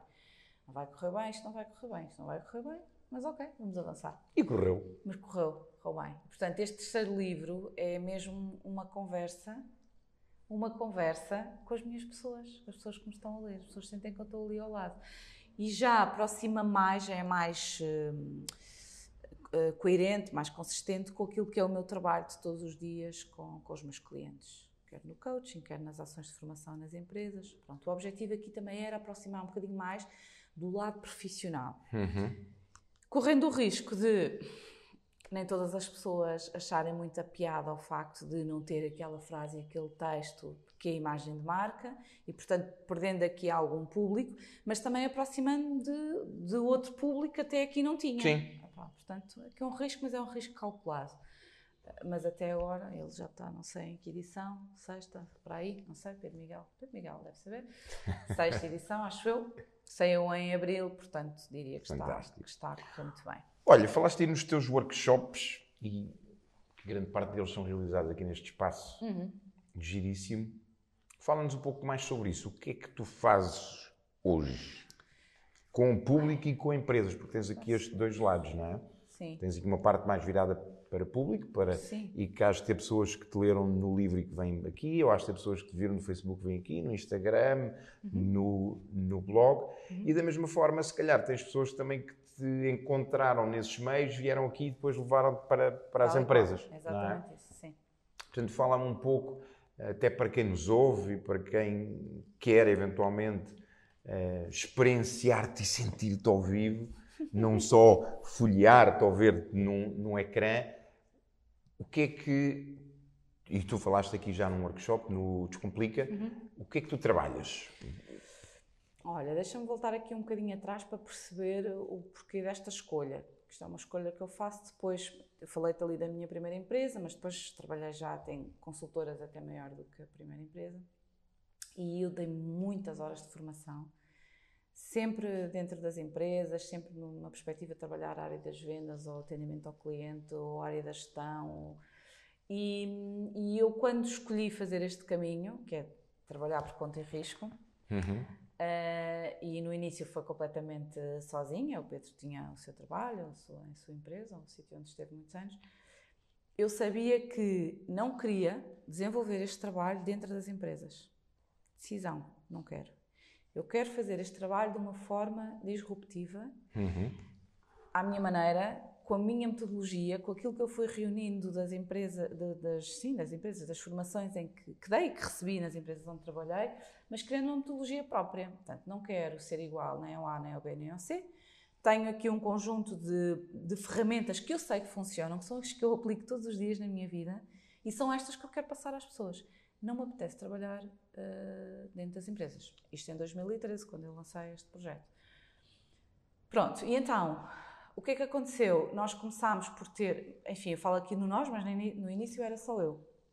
Comecei por procurar espaços onde pudesse dar a, a, fazer a formação e dei durante muito, muito tempo, e eu gosto muito de referir esse espaço porque continua a ser um espaço muito querido para mim, que é a TH2, aqui entre Campos, e esse foi assim uma espécie de um, uma âncora.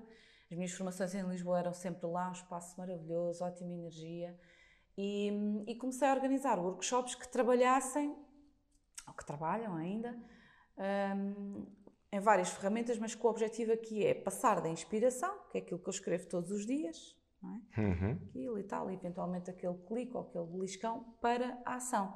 Okay. Então, todos os, o, o copy do, do, dos workshops é baseado naquilo que eu escrevo e depois no programa está o que é que nós vamos trabalhar, mas de uma forma que não é as cinco ferramentas da gestão do tempo porque isto as pessoas não, não é isso que procuram.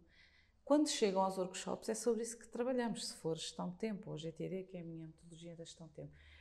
Mas eu, eh, a forma de eh, motivar as pessoas, inspirar as pessoas para fazerem um workshop de desenvolvimento pessoal, porque é uhum. é isso, continua a ser ligada àquilo que eu escrevo todos os dias. Portanto, eu não tenho um copy muito, muito, muito corporate, mesmo uhum. para as empresas, também não tenho muito uhum. corporate. Um, e eu acho que isso me distingue. Quando as pessoas vêm aos meus workshops, nós começamos por trabalhar aquilo que para mim são é a base de todo o trabalho que tu precisas de fazer de desenvolvimento pessoal. Toda a parte da, da autoconfiança, da autoestima, uhum. do foco, da resiliência. Para cada uma destas áreas, estas são as ciências principais, as que eu uhum. trabalho mais. Para cada uma destas áreas, eu tenho ferramentas de gestão de tempo, gestão de stress, mindfulness, liderança, Todas, estão todas lá. Não estão é num formato em que, tu, em que eu digo de uma forma vá mais uh, comercialmente mais agressiva. Vamos trabalhar os cinco pontos disto ou os cinco pontos daquilo. Portanto, faço o link entre aquilo que eu escrevo todos os dias uhum. e as ferramentas que trabalhamos aqui. E diz que até agora tem corrido muito bem.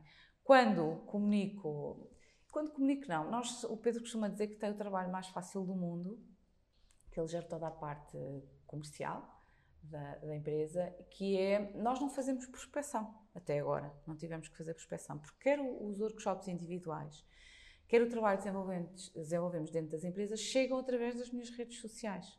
Portanto, há alguém que me viu a fazer, ou, ou que eu refiro uma palestra, não sei o que, eu não sabia que fazia também gestão de tempo para equipas, venha cá para conhecer.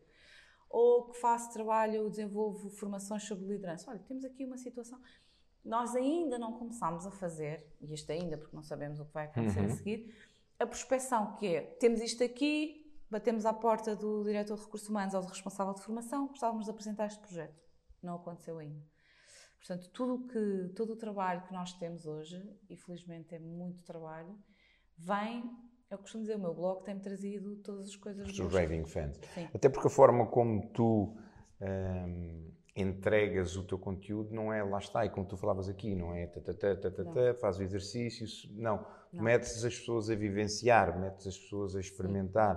Sim. E depois o facto de teres um espaço aqui que é diferente e que é o único, também tira as pessoas fora do seu dia a dia uhum. e traz a mudança, traz, uhum. lá está, traz a luz, traz, tens aqui muita luz, muito, muito, muito branco, não é? Que também convida Sim, para isso mesmo. Que a pessoa aqui sente o nosso objetivo aqui com este espaço e procuramos o Pedro, que fez um trabalho de pesquisa durante muito, muito tempo, era que isto fosse um bocadinho a extensão da nossa casa e a extensão daquilo que eu publico nas minhas redes sociais. Daí as cores, está tudo alinhado com, e tu conheces, com a nossa casa e, e, está tudo alinhado com aquilo que tem sido as minhas cores base no, no blog, no Instagram. Portanto, quando as pessoas chegam aqui, não chegam a um espaço comum de formação.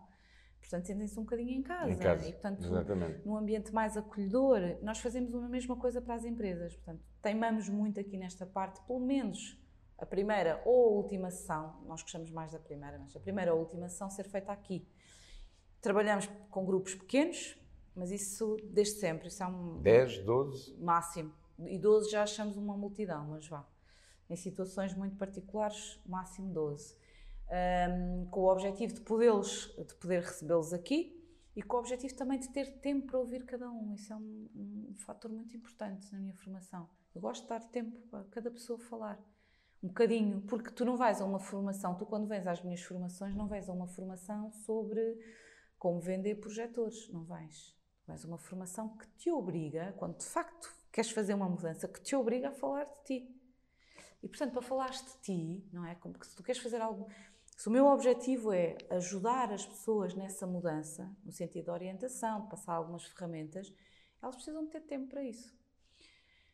Porque três horas? Os meus workshops não variam muito disso. Os workshops individuais, é? uhum. é? para as empresas temos outros formatos, mas não variam muito das três horas porque é, é uma formação mais concentrada, mais densa. Straight to the point. Sim, muito objetiva, não há, não há divagações, com tempo para cada uma pessoa poder falar sobre o que atrás aqui e depois fazer a reflexão, a ponte entre o que ouviu e o que, o que vai fazer para mudar. Existem folhas de compromisso, existe uma série de exercícios pós-workshop, isso é uma coisa que era muito importante para mim, ter isso, fazer um acompanhamento pós-workshop. Uhum. Um, e que eu vou aplicando com os devidos ajustes uh, em função da logística, vou aplicando o mesmo modelo nas empresas. Bem sucedido até agora. Okay. O que é que ouves mais de feedback?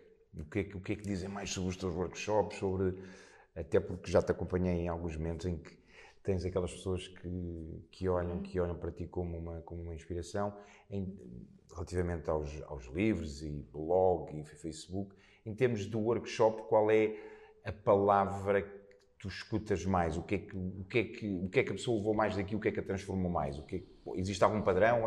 Ou... Olha, para já começa por ser. Hum, começam por ficar surpreendidos. Surpreendidos, e é surpreendido porque, apesar de 90% da minha, das pessoas que vêm aos meus workshops são mulheres, mas vêm alguns homens, um, mas ficam surpreendidas com um, a forma como eu falo, a energia que eu tenho aqui, que eu tenho nas formações e, e o é para fazer, é para fazer. Porquê? Porque eu fui recolhendo este feedback ao longo destes anos. Porque quando as pessoas tu escolhes o tom com que, com que queres ler o que estás a ler, não é? Sim. Então, tem muito mais a ver contigo do que comigo. Sim. Mas quando te habituas a, ver, a, ler a pessoa todos os dias, tu imaginas a pessoa a falar num tom. Isto é o feedback que eu recebi, num tom muito tranquilo, muito, muito suave, muito fofinha, muito querida quase Madre Teresa, muito ao Floribela, muito, ou seja, consegues ver passarinhos à volta, borboletas. Chegas à formação e tu não encontras essa pessoa. Sim. Tu encontras a, encontras a minha pessoa, é esta pessoa que eu sou. E isso pode ter, eu achei interessante, algumas pessoas algum, nos workshops diziam que achavam que eu era uma pessoa melancólica. Isso fez-me pensar. E, e, pensei, podia ter ficado ali, não é? Aquilo, a mastigar o hambúrguer. Não, mas isto tem a ver com o tom com que tu escolhes ou precisas Sim. de ler aquilo naquele momento, não é? Porque já outras pessoas leram e, e leem com energia.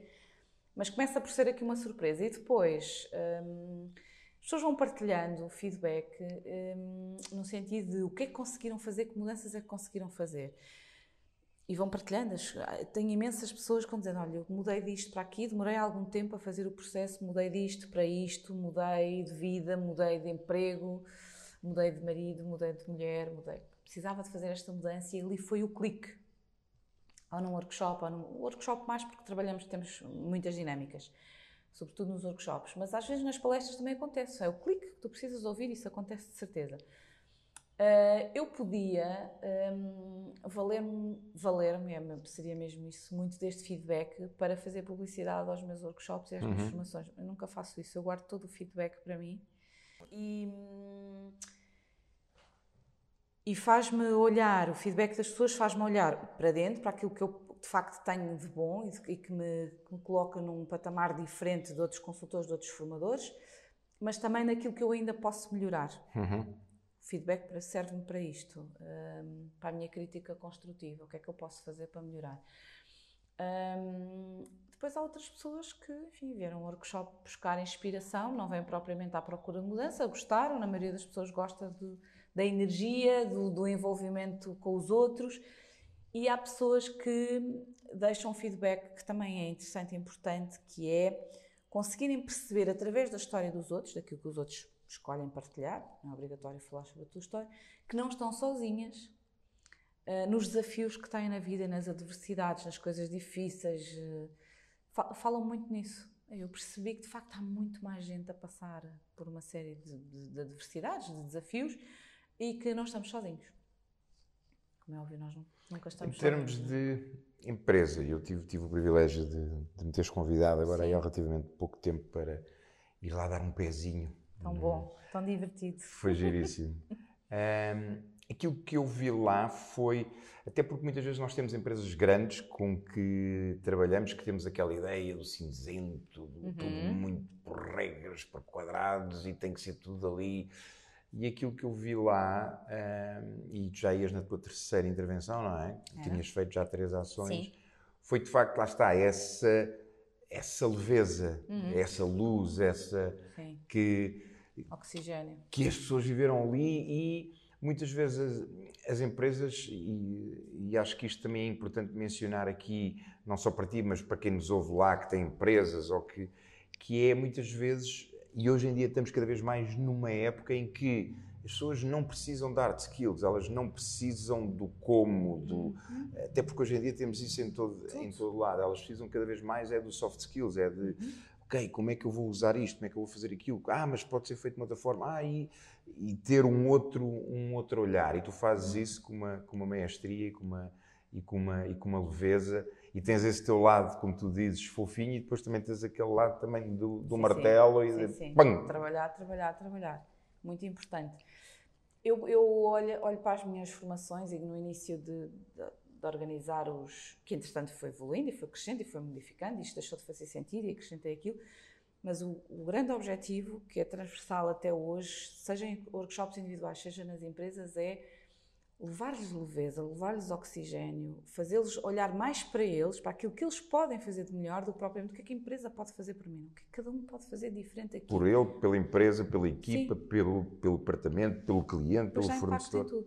E o meu grande objetivo é que as pessoas consigam perceber, que as pessoas dentro das empresas, não é? As pessoas que, enfim, que tomam estas decisões de contratar formação e desenvolvimento para as suas equipas, que percebam que uh, as, quanto mais felizes, no sentido desta leveza, do acordar e, e gostar de fazer o que estamos a fazer, quanto mais felizes as pessoas forem, maior é a sua produtividade dentro Sem da dúvida. empresa.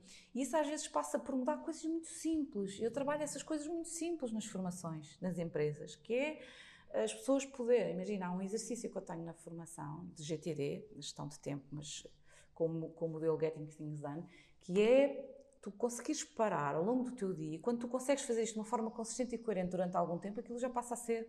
No início vai-te fazer confusão, como tudo na vida, nas mudanças. Uhum. Dizer, parar, duas em duas horas, respiras durante 10 segundos. No início ficam a olhar para mim, tipo, hum? como é que isto agora, coitada, dadinha. então, então, mas eu já respiro, agora vou estar a parar não, para respirar. Não é essa respiração. E eu tenho um bom feedback sobre isso na introdução. Só, há várias coisas, mas sim, esta introdução desta, lá está, desta leveza, tu conseguiste distanciar-te ali durante 10 segundos. 10 segundos toda a gente consegue. Sim.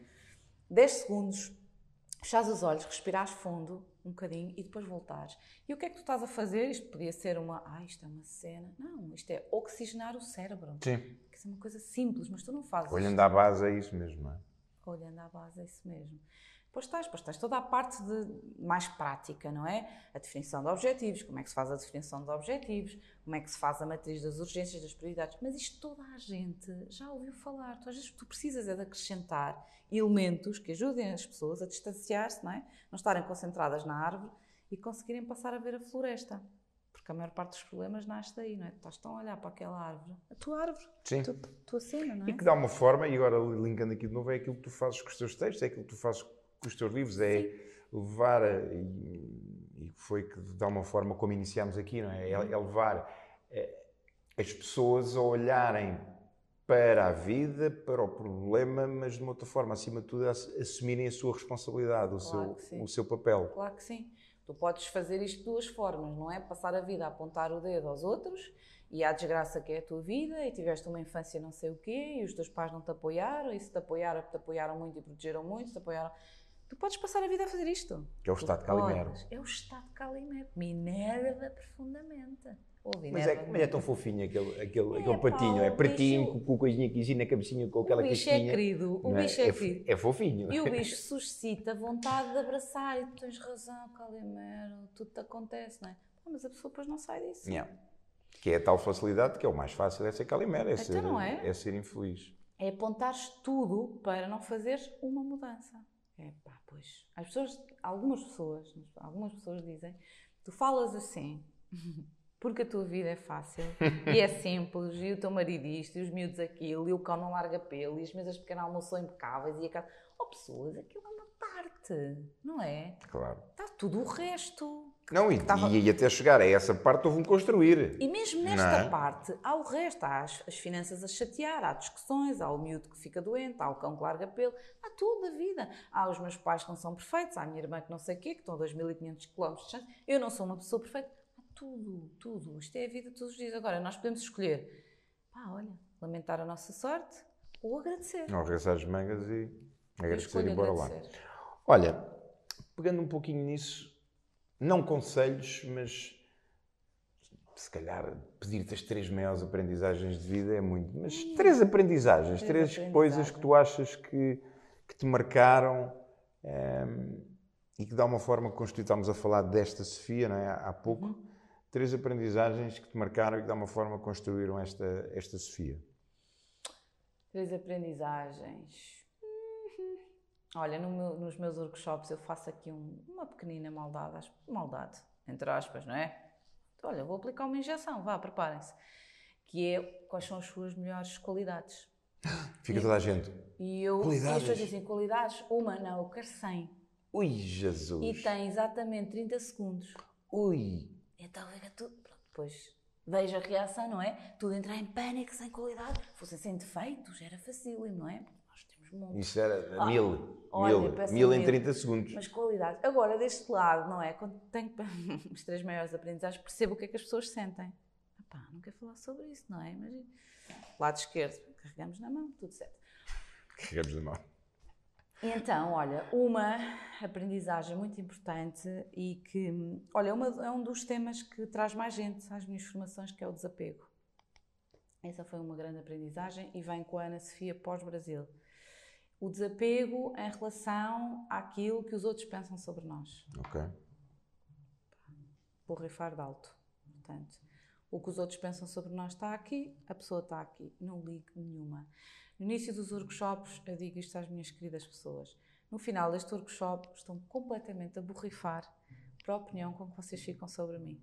Sobre a minha pessoa. Porque em três horas do workshop ninguém te conhece, Jorge. Ninguém. Portanto, se a tua opinião for, ah, pá, que é uma pessoa assim, porque é uma pessoa assado, vale o que vale. Não preocupa-me, ou, faz-me pensar, ou interessa-me, é mais isto, interessa-me a opinião que as pessoas ficam sobre o meu trabalho, sobre o meu desempenho enquanto formadora, consultora, o que quiseres. Sobre a minha pessoa, não. E isto foi uma das aprendizagens mais importantes. Portanto, hoje em dia, eh, tudo o que são opiniões que não acrescentam valor à minha pessoa, nada. Eu vejo muita gente bater-se, perder muito tempo porque o A disse não sei o quê e o B disse não sei o que mais e depois vem o C, não interessa. Nem aí. E isso é desapego. Desapego. Desapego em relação à opinião dos, Dos outros. A segunda é eu em primeiro lugar, que está um bocadinho ligada com a primeira. Hum. Eu em primeiro lugar. Novamente faço o mesmo link nos workshops, pessoas a quem é que colocam máscara de oxigênio primeiro? A vocês ou quem vai ao lado? Ah, se tiver o meu filho, é o meu filho. Errado. Primeiro a pessoa. A probabilidade é, da pessoa salvar e salvar quem está ao lado é maior do que o contrário. Igual na vida. Então, eu em primeiro lugar. Como é que faço isto eu em primeiro lugar? Cuido de mim. Fico muito atento aos meus pensamentos, ao tipo de pensamentos que eu tenho. Vigilante aqui, se estou mais focada na parte menos boa, muito atenta a isto. Pratico meditação, pratico gratidão, cuido de mim. E isso, às vezes, quando tu ouves falar do cuido de mim, o que é que associas logo? Uma alimentação saudável, faz muita ginástica. Cuidar é, é, É muito mais é mais lato, não é? Sim, senhor, alimentação saudável, sim, senhor, o exercício, mas há o resto. E saúde mental é uma Sim, a coisa- parte é muito- mental, a parte espiritual, a parte Sim. emocional, não é? é, uma, é muito descurada. Ou seja, tu te preocupas muito com o físico, mas não te preocupas muito como é que o quinto andar Sim. está a funcionar. Essa é uma preocupação para mim. Não é uma preocupação, é o meu interesse, é a minha vontade. Cuidar, estar atenta e procurar o máximo possível depurar o que acontece, quem acontece, guardar o que é bom. E isto é um exercício muito difícil. Procuro fazê-lo. E, e a terceira aprendizagem é, tem a ver aqui com, muito com a minha fé, mas é a da gratidão. Portanto, não há um único dia em que eu não faça aqui a a- o rewind, como é que foi o meu dia, é? uma revisão, e no final guardo o melhor. Eh, Pode ser só um ponto num dia mais complicado, e o ponto pode ser estar vivo e de boa saúde e repetir N vezes o que eu agradeço ter o Pedro na minha vida e o meu filho e, e ter esta força e esta coragem para ir sempre em frente. E noutros dias são outras pessoas. Hoje, para o meu dia, para o melhor do meu dia, vai o nosso podcast. Hum, Gratidão, muito importante. Agradecer. Que de alguma forma, e agora pegando nisso, de alguma forma é algo que hoje tens aqui vertentes que apoiam. Eu próprio, olhando para a gratidão há uns anos atrás não me fazia sentido nenhum. Portanto, eventualmente alguém que, que nos vai ver também vai dizer, mas gratidão, isto é gratidão. Vai ser tão é estar vivo e tal. A mim, eu been there, done, done that, e hoje é um dos grandes pilares que, que eu uso. Eu começo o meu dia com, com gratidão e fecho o meu dia, faço questão de, de olhar e ver ali os meus magic moments. No entanto, começa a surgir também, outro dia li acerca disto, começa a surgir também uma fonte que é uma corrente, digamos assim, que diz que, pá, mas quando a gente se sente grato até por aquilo que. hum, porque eu digo isso muitas vezes nos meus, nos meus workshops e nas minhas palestras, que é, gratidão não é só sentir gratidão porque tenho um livro bonitinho, porque está tudo bom, porque tenho um bom relacionamento, porque tenho um espaço giríssimo. É também pelas coisas menos boas, pelos desafios. Claro. Não é? E há pessoas que dizem, ah, mas isso sentir-se gratidão pelos desafios é não aceitar o desafio, é não querer sentir eh, o que é que quer que seja, é tipo quase como afastar-me daquela dor, daquela coisa. Pá, eu quando li aquilo e quando ouvi aquilo com, com- com o devido respeito, achei que aquilo que. Pá, mas isto, quer dizer, não, não me faz muito sentido, não é? Porque acho que lá está, a gratidão, eu olho para a gratidão não como, lá está, os passarinhos, abraçar as árvores e, e isso, que também é, Também é. mas é acima de tudo estarmos bem com aquilo que temos e com aquilo que não temos, e com aquilo que somos e com aquilo que não, que não somos, porque transporta-nos para o foco para querermos estar melhor, queremos fazer mais, queremos ser mais, do que dizer, é pá, eu não tenho isto, é pá, e aconteceu-me aquilo, isto não tem acontecido aquilo, não é? Eu vejo dessa, Sim, eu dessa também. forma, Vejo concordas? No sentido de centrar, porque acho que às vezes fal- falta-nos um bocadinho isto, no sentido de nos centrarmos no aqui e no agora, que falávamos no início. A Exatamente. gratidão tem essa, é essa capacidade de desenvolver, que é preciso desenvolver, que é não passares a vida focado com o que já foi, porque não- ninguém consegue ir lá atrás. Ou com o que ainda Ou que vai ainda ser. virem, então vives na constante ansiedade. E eu, eu sou uma pessoa ansiosa, por natureza, sou uma pessoa ansiosa, e portanto há um conjunto de ferramentas que me ajudam a manter este foco, é foco no aqui e no agora, e centrada. E, e ajuda-me também, ajuda-me nisto, não é? Portanto, a ansiedade, controlar a ansiedade do que é que ainda há de vir, Um, o que é que eu tenho agora? E ajuda-me também a perceber outra coisa. Portanto, eu escrevo os meus pontos em cadernos e que é em alturas muito complicadas tu conseguires ver todo o teu caminho, tudo conseguiste agradecer, todas as coisas que conseguiste superar, isso ajuda-te a perceber não, é? a pessoa que tu que tu que tu construíste, não e é? até relembrar, não é? Que às vezes a gente, quando está num dia menos bom, num momento menos bom, a gente esquece tudo e depois ter ali aquele registro, Isso. não é? Isso, isso é E a gratidão eu vejo, eu vejo também como, como duas coisas. Uma que é, tu se te sentes grato, anulas de alguma forma, e, e tu falavas aí em ansiedade. A ansiedade tem como base o medo, não é? Isso. Portanto, quanto mais gratos somos, menos medo temos, não é? Uhum, e de alguma forma também, eu acho que é quase impossível, en- entre aspas, de dissociar a gratidão da, da felicidade. É? eu, eu, pelo menos, Isso eu não, mesmo. eu não conheço ninguém que não seja grata e, que- e que não seja feliz, ou também da mesma forma que também não conheço ninguém que não seja feliz e que não seja grata. Embora possa ter mais ou menos a consciência disso, não é? mas acho que andam, andam muitas duas eh, de mão dada. Eu, eu, eu acrescento ao que tu disseste isto. Eu gosto muito mais, olho para, a- para a gratidão e para esta prática da gratidão e como o foco na alegria. Porque a alegria é uma coisa do agora, do, que tu, do que tu estás a viver, e menos como o foco da felicidade, que é uma coisa, parece, parece não, é uma coisa que há de vir. né? É um conjunto de coisas que Uhum. para trás, que hão de vir. E, e esse, esse, às vezes perguntam-me assim, aquele exercício das características, mas, mas um outro que é, como é que tu gostavas de ser lembrado um dia que te fores embora? E eu digo que, e, e olho muito aqui para o meu filho, não é? E digo que eu gostava muito que o meu filho falasse de mim hum, como uma pessoa alegre e que o meu lastro tivesse sido a alegria. Giro. Porquê? Eu trabalhei muito, não é para ser alegre, mas trabalhei muito para usar o humor, o sentido do humor, como uma forma de ser menos introvertida. Portanto, as situações que me deixam mais desconfortável, eu uso o humor para isso. E isso é uma forma de gerar também alegria nos outros. Eu gosto do farol da alegria, gosto muito de usá-lo em todo o lado, em todo o lado. E acho que é isso, essa alegria que traz depois a leveza, a forma de estar na vida, de não levar isto tudo tão a sério, hum, que contagia depois os outros. Uh, e esse feedback, há bocado falavas no feedback, esse tem sido provavelmente assim, o feedback mais, mais transversal a todas as pessoas, que é conseguires, tu consegues levar leveza e esta leveza vem da tua alegria de viver e a alegria vem do quê? Da forma como tu és grata por tudo o que fizeste e o que abdicaste e o que correu mal e como é que superaste aquilo tudo e levantaste do chão. Vem disso tudo, a gratidão resume isso tudo. Eu olho para ela muito como a alegria. Está ali aquela frase, as pequenas coisas da vida, mas é, é isto mesmo. É a alegria nas pequenas coisas. Que há pessoas que, pá, que acham que isto é um bocado parvo, não é? Sou ser grata porque ontem fui à praia estava um dia espetacular e consegui estar Ou ali. porque tenho uma cama em casa, ou, ou porque, porque bem, ou ou- porque tenho eletricidade e tal, ou porque tenho água corrente, mas as pessoas esquecem-se que Mas para mim uma está. grande parte da população mundial não, Não tem. não tem isso. Eu lembro-me nos Estados Unidos, uma vez que conheci um jovem, que ele, ele disse-me, ele tinha 24 ou, ou 26 anos, disse, pai, até aos 22 anos nunca dormi numa cama. E tu dizes, nunca dormiste numa cama como? Não, não, tipo uma cama, não. caminha. Percebes? Chão, chão, Chão. era a cama. E a gente diz, pois, eh, não é? O que para mim é normal, É, é o se que dás calhar para muitos é o excepcional, ou É é, o o, dás. o anormal. Tem, tem um bocado a ver com o que tu dás como adquirido, não é? E as pessoas dão como adquiridas coisas que hoje podem estar ótimas, mas amanhã não estão. E até as pessoas, não é? Por exemplo, a saúde, não é? Tu, ah, tu, como é que eu agora vou agradecer a saúde? Isso é uma coisa adquirida. É, depois um dia eh, recebes assim um- uma notícia menos, menos boa. Podes não, mas pode acontecer, não é?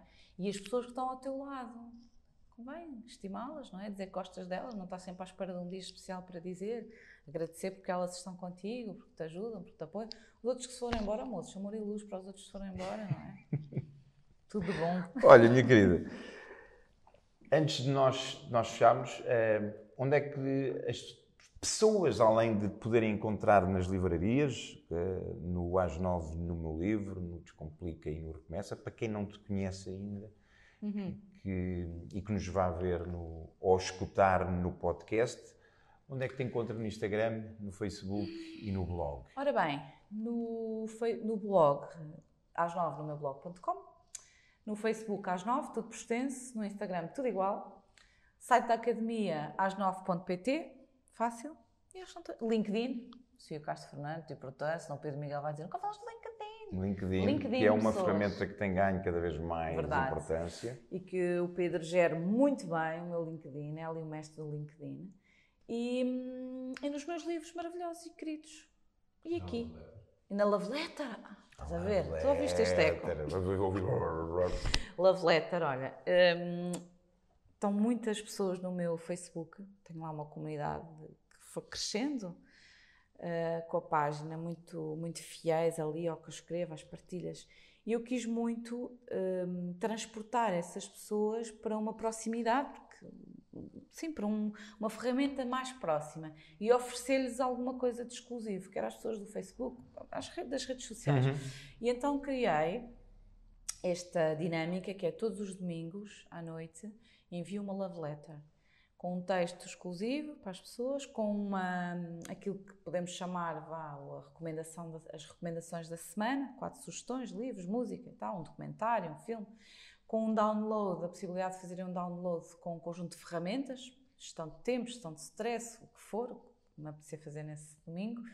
E, e têm também, esta é a parte importante, porque as pessoas, como eu não faço assim uma publicidade muito muito grande aos meus workshops, falo neles uma vez e está bom, quem vier vem, quem não vier não vem. Hum, as pessoas perguntavam, mas como é que podemos ver? E a agenda e tal. Então metes a tua agendazinha. Tem a agenda, onde é que eu vou andar? Normalmente nos próximos três meses está lá mais ou menos definido. Depois pode haver uma outra, acrescentar uma outra coisa, mas está lá. E portanto, todos os dias, todos os domingos à noite sai uma love letter. Para receberem essa love letter, que é gratuita, têm que aceder ao nosso site, aos 9.pt, e no final têm uma, um convite para inserir o e-mail.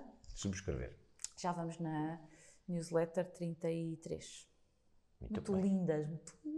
É sim, senhor, que eu ainda Moral. ontem recebi à noite. Foi? e Hoje de manhã estive a lê-la. Bonitas. Olha, para, para encerrarmos, eu normalmente ehm, encerro com uma mensagem e normalmente faço eu. Eh, só que quer no último episódio, quer neste, vou desafiar Ai meu Deus, os meus convidados, neste caso a ti, ehm, para deixares uma mensagem. Uma mensagem. de algo que tenha de surgir nesta conversa, algo que já tivesse em mente, algo que não tivesse em mente, algo que surja agora. Pode ser uma linha, pode ser uma palavra, pode ser um texto. Olha, eu. Então é isto que me apetece dizer. Eu já falo de ti há muitos anos, sem te conhecer. Falo eu de ti. sem te conhecer. E pronto, tu sabes porquê, que está envolvido, e tu és aquela pessoa que aparece no meu, no meu pensamento e no meu discurso como uh, junto à palavra resiliência. E a resiliência tem sido aqui uma palavra-chave, um valor-chave na minha vida. Um, porque tive que fazer muitas coisas, porque tive muitos trabalhos. Isso não me torna a mim especial em relação aos outros, nada disso. Mas, mas faz de mim uma pessoa que se orgulha da pessoa que é. E isto é uma coisa importante, que é tu, apesar de tudo o que tivestes que fazer, todas as superações, as provas de superação, todos os testes, todas as provações da vida, tu tens orgulho da pessoa que tu és. Hum, tu conseguis olhar para dentro de ti e sabendo que ainda tens um caminho e coisas para depurar, para trabalhar, para construir e reconstruir, sentias orgulho de ti. Hum, e eu, essa mensagem que eu gostava de deixar, porque hum, nem todas as pessoas têm esta capacidade de, de serem resilientes, de trabalharem, apesar das adversidades, de trabalharem para serem felizes, para, irem- para dar valor às pequenas alegrias. E, e muita gente não sabe o que é sentir orgulho de si mesmo. E eu quero dizer a essas pessoas, a todas as pessoas, que este é um trabalho que é possível fazer. eh, que, não, ninguém nasce de um dia para o outro resiliente ou otimista ou de bem com a vida ou leve ou cheio de luz ou o que quer que seja, mas que é um trabalho que é possível fazer.